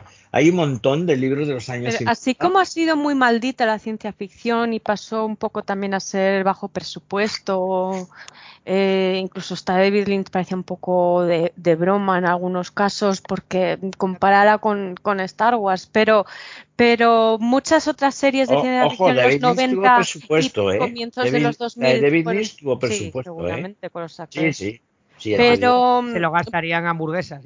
pero muchas series canceladas de ciencia ficción y ahora estamos viendo todo lo contrario. Ahora se está la, la industria va a esos mundos porque ya ha agotado los superhéroes y, y está de nuevo metiéndose en estos mundos de la ciencia ficción y veremos mucho más porque siempre hay una explotación, siempre Es que algo se pone así. Es gracias a Star Wars que se abre el mundo de la ciencia ficción y de la fantasía, que estaba muy cerrado y estaba muy limitado a la serie B. Porque yo recuerdo de joven que había películas fantásticas como Planeta Prohibido, o puedo recordar alguna otra ahora, me viene a la cabeza, pero eran todas serie B. Naves de Star naves Wars Perdidos. Naves misteriosas. las películas. Naves misteriosas, esa es más de los 70, pero en los 50, por ejemplo, eran todas como muy, muy serie B, ¿no? Eh, y a partir de la Guerra de las Galaxias se empezó a meter dinero en cosas de fantasía y de ciencia ficción. Después se volcó muchísimo hacia los superhéroes, que ya es una cosa que carga, carga, carga y carga. Además, ya para ver una película de superhéroes te tienes que, que ver las 34 anteriores porque si no ya parece que no entiendes el mundo. Y entonces ahora parece que se quiere retomar el volver a hacer lo que siempre hemos deseado. Coger libros, grandes libros de ciencia ficción que había en los 50 que produjo unos grandes, autores y literatos, porque hay, hay muchísimos, y joder, coger de esos libros y hacer grandes películas. Un intento es la fundación. Ahora, la verdad es que yo siempre pensé que la fundación no era precisamente los libros más fáciles de adaptar. Me parece muy complicado adaptar algo que va con miles de años y que es sobre todo, sobre todo, el planteamiento de, de las matemáticas y ¿cómo se llama la, La, psico- Ahora- la- la psicohistoria. O historia. la psicohistoria? Perdón, la psicohistoria. No, pues Es mira, toda Paco, esa, es- cuando- esa paja mental que hay de por qué una civilización a ta- tal punto ocurre esto y ahora os va a ocurrir lo otro y lo predice. O sea, todo eso es lo bonito del libro realmente, cuando- que es casi más redacción que, vis- que visibilidad, ¿no? O sea, ¿sabes lo que digo? No, no, es muy vis- no, es, no es muy visual para mí. Cuando veas la historia o la serie, eh, yo espero que cuando cierren, que creo que eran seis episodios y la han renovado una segunda temporada, eh, haya algo cerrado, pero como hemos hablado antes con Tony, tiene un, un principio espectacular, tanto en producción como, como en medios, y luego es que es complicado, como dices tú, es muy complicado, pero claro, Dune también es un, un universo complicado, entonces Sí, yo pero creo que hay que saber tiene una historia que en el fondo no deja de ser un viaje del héroe, Sí, eso sí. no deja de ser el típico Jesucristo, por decirlo así, que llega para hacerlos a todos mejores. No, tiene, Sí. entre, entre comillas, ¿eh? porque luego tiene un universo muy complejo que es lo que lo hace. Pero es que en la fundación el- la Son línea narrativa es compleja, es muy mil- compleja. Son miles de. Mira, no voy a hacer Miles ningún- de millones de años que van pasando y van ocurriendo no, crisis no, y van no voy, pasando no cosas. voy a hacer ningún spoiler porque esto es el, el primer episodio y es una, una cosa creativa que han decidido que han creado que el emperador, eh, como debe ser eh, el mismo en toda la línea temporal, son clones. O sea, ti- tienes siempre el mismo emperador, me da igual eh, 10.000 años para adelante que 10.000 años para atrás. Entonces se han inventado que los van clonando y ya está. Claro, una licencia Pero, para sí, poderle una dar sentido una licencia- y continuidad a la historia. Pero claro. aún, aún así cuesta, ¿eh? Yo estoy esperando a ver si acaba, porque capítulo a capítulo mm, a mí no me está acabando de funcionar. Y eso que hay pasta para aburrir. Jucho, ahora que lo comentas y ya acabamos con este tema, yo estoy bastante enfadado porque en el fondo, o sea, si, si sintetizamos y concretamos mucho, Fundación es una oda a la ciencia, ¿vale? Y me parece a mí que los guionistas de científicos no, no tienen mucho amor porque es que no puede No, ser que te pongan a Gal Dornick contando números primos y los números acaban en par, muchos de ellos, que es como, pero Es verdad, es verdad. ¿En Me serio? fijé- Me fijé hasta yo. ¿en serio Me me, fijé estáis, hasta- me me- me-? Me fijé hasta yo. mucho, ¿no? Tío, pero vamos a ver, me estáis plasmando una obra en la que las relaciones interpersonales son lo de menos y me metéis un culebrón que me dura casi un capítulo. Es que me estoy enfadando mucho, pero bueno, no, no me quiero, no me quiero encender y, y tampoco quiero que os encendáis conmigo, que os enfadéis porque nos, bueno, se nos está echando el tiempo encima. Entonces tenemos que irnos hacia el final. Yo quiero recomendar muy fuerte, ¿vale? Esta película, yo creo que es una de las películas que hay que ver. Si vais a ir al cine en 2021 y no sabéis cuál ver, tenéis que ver esta, por favor. Si no entendéis algo, además, tenemos un hilo genial que nos compartió Juchu en el grupo de WhatsApp que tenemos, un, un hilo de una tuitera que se llama Gata Panza Arriba, que explica un montón de cosas y además las explica genial.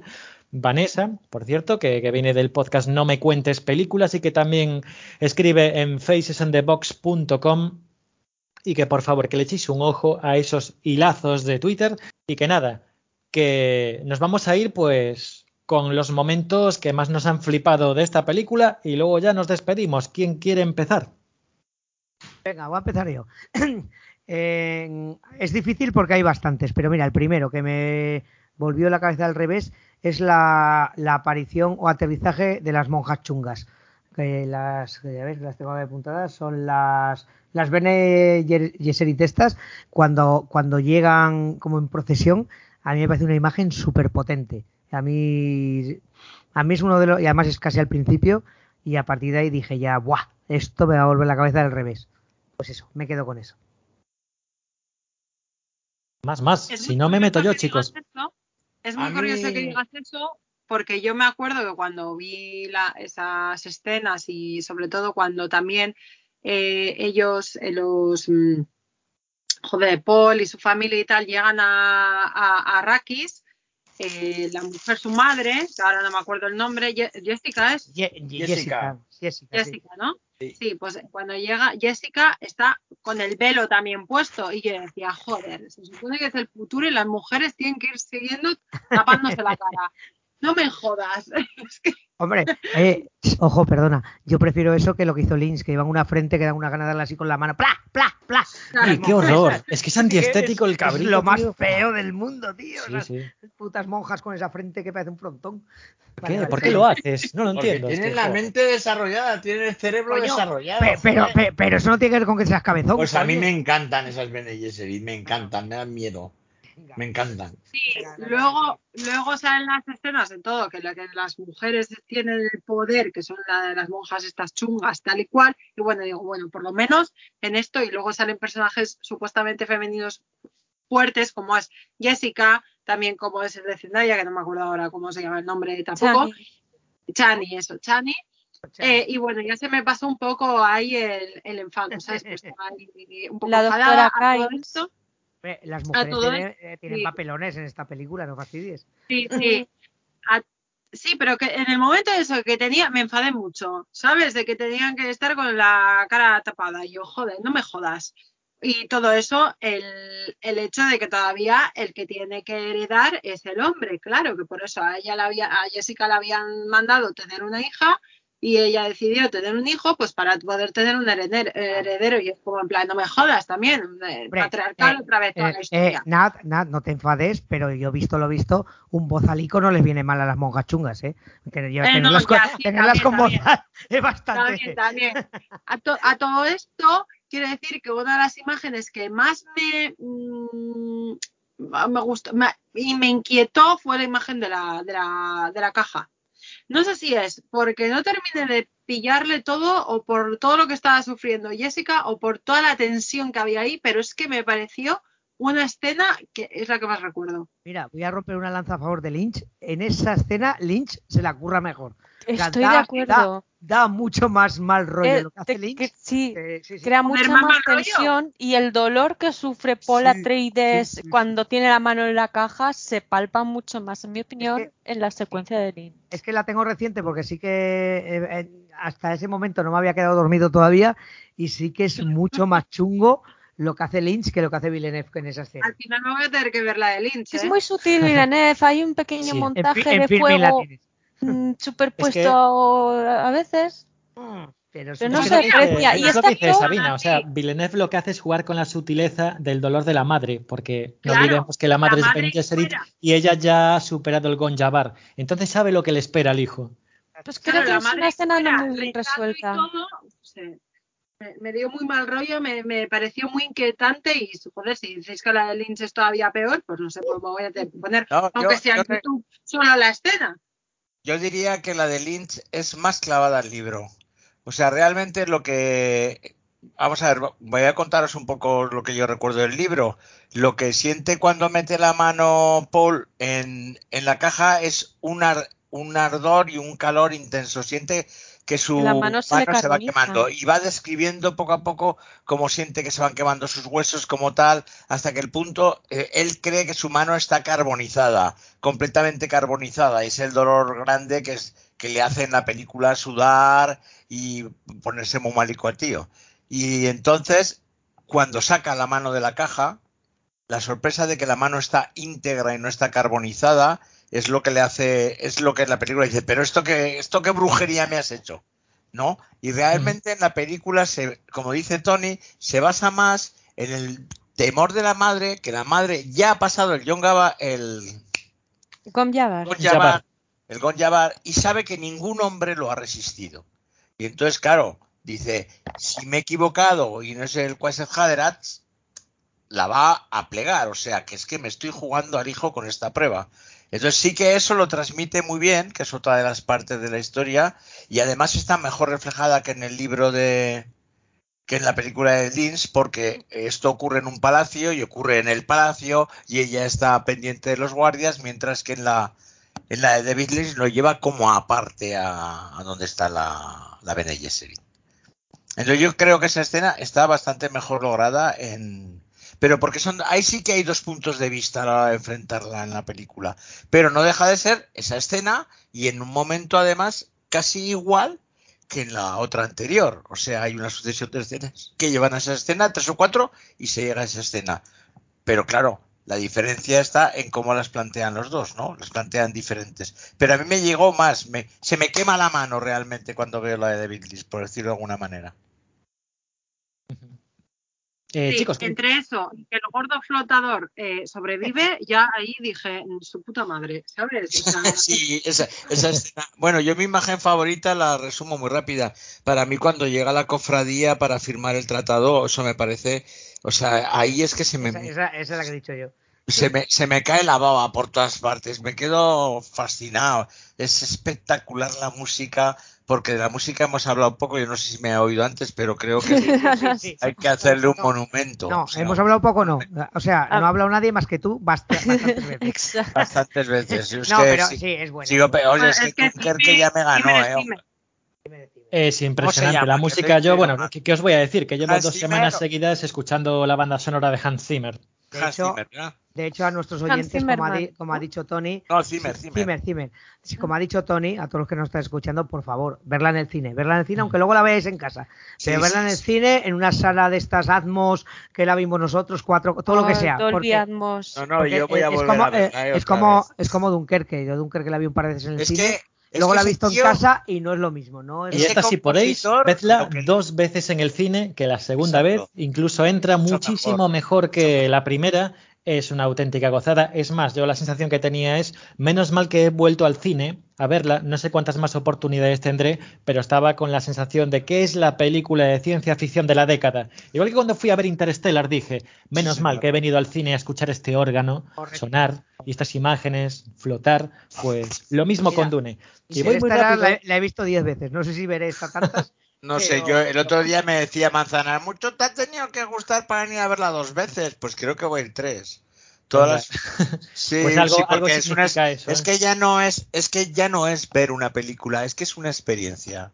Sí, Es una experiencia visual y, y, y sonora impresionante. Sí, un espectáculo como, Un como surge cada ciertos sí. años, vaya, que no es algo frecuente, habitual. Y, nada, ya para cerrar y para que no me, no me odie la gente que se tiene que marchar, me voy con mis dos escenas flipantes. Bueno, más que escenas, yo diría que, que una escena es como una ensoñación que, que sale muy poco tiempo, pero a mí me resultó muy impactante, que es una batalla, una batalla en las arenas del desierto con, con unos soldados que llevan unas armaduras doradas que evocan a las armaduras medievales y hay un luchador que destaca por encima de todos los demás haciendo una serie de acrobacias y utilizando un cuchillo Chris, que son esos dientes de gusano de las arenas, y se abre el casco y es Paul Atreides. Y ese tío, este Timothy Chalamet que yo estuve pensando toda la película que que es un tío esquelético, que es un tirillas, que es un saco de huesos. Un Ahí en la batalla dije, pues aquí sí que puede ser el Kwisatz Haderach y aquí sí que compro y sí que me convence. Me quedo con esa escena y después me quedo como, como idea con ese final de la película, que la primera parte quizás no me gustó tanto como la segunda en la que dije yo, aquí tenemos ese paradigma, ese cambio de contexto en el que Paul Atreides que empieza siendo ese joven promesa de la dinastía Atreides, ¿no? esa casa de nobles, acaba acuchillando a un tío en un callejón y se va con la tribu de las arenas, con esos tuareg. Pues me flipa porque ahí nace Paul Atreides y nace el Paul Moabdib, Y es que ya como he hablado la última, no soy nada original porque es verdad que la, la secuencia que me hizo vibrar, porque además el Atmos te hace vibrar entero el cuerpo con el sonido. Mira, yo soy muy sorda con la música, yo no me entero mucho de la música en, en el cine, pero, pero el Pues- sonido y el sonido que tenía esta peli y, eh, con el Atmos que te reverberaba hasta el alma, eso sí que me quedé. Y, lo que me enganchó al asiento es la secuencia inicial, de nuevo, que ya ha mencionado Jucho, que ha mencionado Paco, que es la llegada de la nave de la cofradía espacial, que es en la que se hace la ceremonia donde el duque toma el control de Arrakis y se, hay todo ese despliegue de personajes donde, como habíamos mencionado, pues el tema de que vemos mm, eh, vemos culturas de la tierra y vemos algo que parece un sacerdote católico o me lo parece a mí y mm, es, esa secuencia de la firma ahí es donde de, eh, Villeneuve dice bueno aquí os voy a meter lo más grandioso Eh, esa secuencia es tremenda y yo creo que ahí deja todo el público diciendo aquí viene algo muy épico Mm, eh, algo que me gusta mucho en la película es una, una secuencia que descubrí más la segunda vez que la vi, que por cierto, la vi en un horrible screener, que no os lo recomiendo, vosotros habéis ido dos veces al cine, que bien habéis hecho, hacía años, años que no veía un screener y este es horroroso, Es que la calidad, la calidad que encontré, Eso es tan ¿tú no veía al gusano, no veía al gusano. Madre mía. No- Pero bueno, Bueno, que todo eh, esto, es- eh, y si me, si me permite, Sabina, que es una cosa que no comentamos, bajo mi punto de vista, ha sido muy inteligente Villeneuve en jugar con el gusano a insinuarlo más que enseñarlo, ¿no? Eh. Hasta el final. bueno, un ves, poco- ves la boca de la lamprea esta Sí, que- es un poco el rollo de- tiburón también, de aún se ve, aún se ve bastante, el pero Es un ojete. Y de hecho nos, ha- nos hace un guiño final que es ver a alguien montando Ese, un gusano. Al final justo de- digo, bueno, bueno, no ves a Paul montando. Uy, Cuidado, cuidado. ya me estripa un poco, perdonad. Lo que quería decir es que una secuencia que me gusta mucho es cuando coge Paul y empieza a convencer a todo el pueblo Fremen de que se una a su causa. Y todo el discurso que hace tanto la estación, me sale todo el rato meteorológica, pero no es una estación ecológica, era- era la estación que se supone que iba a terraformar eh, Arrakis con agua. Y ahí les dice, y ahí le dice a la ecologista, si hablas eh, a las otras casas, ella se negaba. Ella dice que tiene, cumple órdenes del emperador sus órdenes son callar y no decir nada de lo que ha pasado en Arraki, que es que han destruido a la casa Atreides. Y él dice, si estás conmigo, apela a su lado Fremen, si estás conmigo, eh, os daré agua en Arrakis y, y lideraré y no sé qué. Y entonces eh, ahí ya se, de pronto Paul tiene un plan y ese plan lo revela al final, al final, final de la película y va a los Fremen y les convence también y ahí vemos al Paul Mesías y esa parte me gustó mucho también. Qué, bueno, qué bien habla. Qué bien habla Sabina, me Ay. Que ya veréis. Qué interesante cuando nos llegue la segunda parte. Y no me explayo más, simplemente que la veáis. Que gracias por escuchar. Que gracias compañeros por haberos pasado por el teatro. Ha sido un placer compartir esta conversación. Y nada, que siempre que venís aquí o subís al escenario, pues yo tengo el deseo de que hayáis estado a gustito y que lo hayáis pasado muy bien. Es un placer, como siempre. Oye, a la próxima ya sabes. Tú Silva, que nosotros venimos. Y tan Estaré a gusto encantado. que hemos estado. Muchas gracias, Tony, por tenernos. A vosotros por pasaros. Y a vosotros Muchísimas también. gracias, Tony. un placer para mí. Y nada, los que hayáis estado escuchando hasta el final, pues muchísimas gracias por aquí. Han estado en el escenario Paco, Sabina, Juchu, Natalia y yo que soy Tony. Esto ha sido el teatro del fin del mundo. Que seáis muy felices, que os cuidéis mucho los unos a los otros y que lo paséis muy bien. Un abrazo. Ahora que se ha ido, caen rayos por doquier. Eso suena peligroso. A mi tío le cayó un rayo. Pensaréis que le dio superpoderes, pero solo se masturbaba en el cine.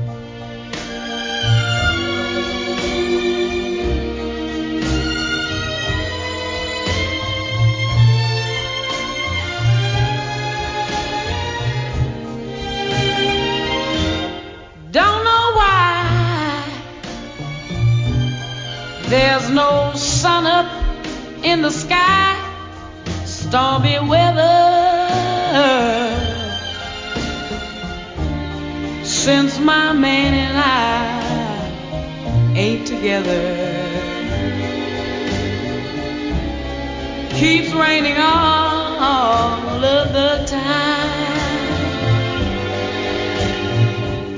Oh yeah, life is bare. Si te gusta lo que estás oyendo y necesitas más, por si no tienes suficiente ya con lo que tienes, estas son nuestras redes sociales. El Teatro del Fin del Mundo, así como suena en Facebook, arroba teatrofin en Twitter y nuestro correo electrónico, el teatro del fin del mundo arroba gmail.com. Hala, pa' ti tus cosas. Oh.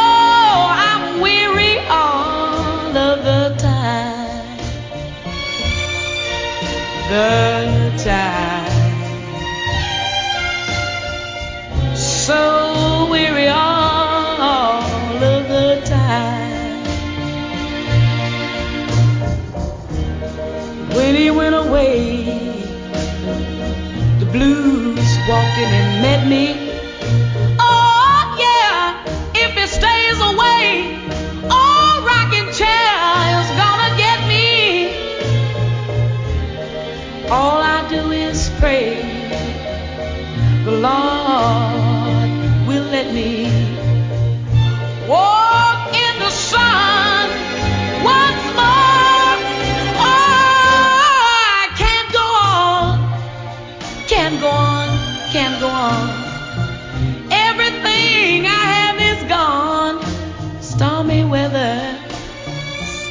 weather.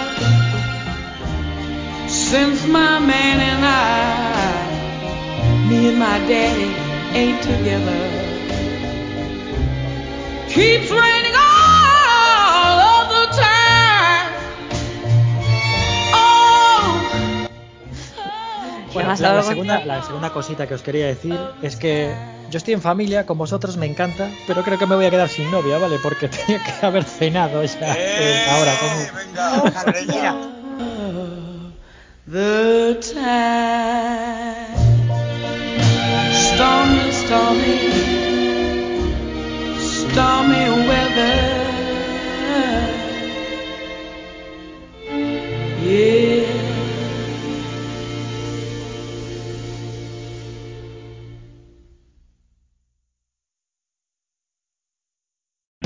O'Reilly Auto Parts puede ayudarte a encontrar un taller mecánico cerca de ti. Para más información, llama a tu tienda O'Reilly Auto Parts o visita oreillyauto.com. oh, oh, O'Reilly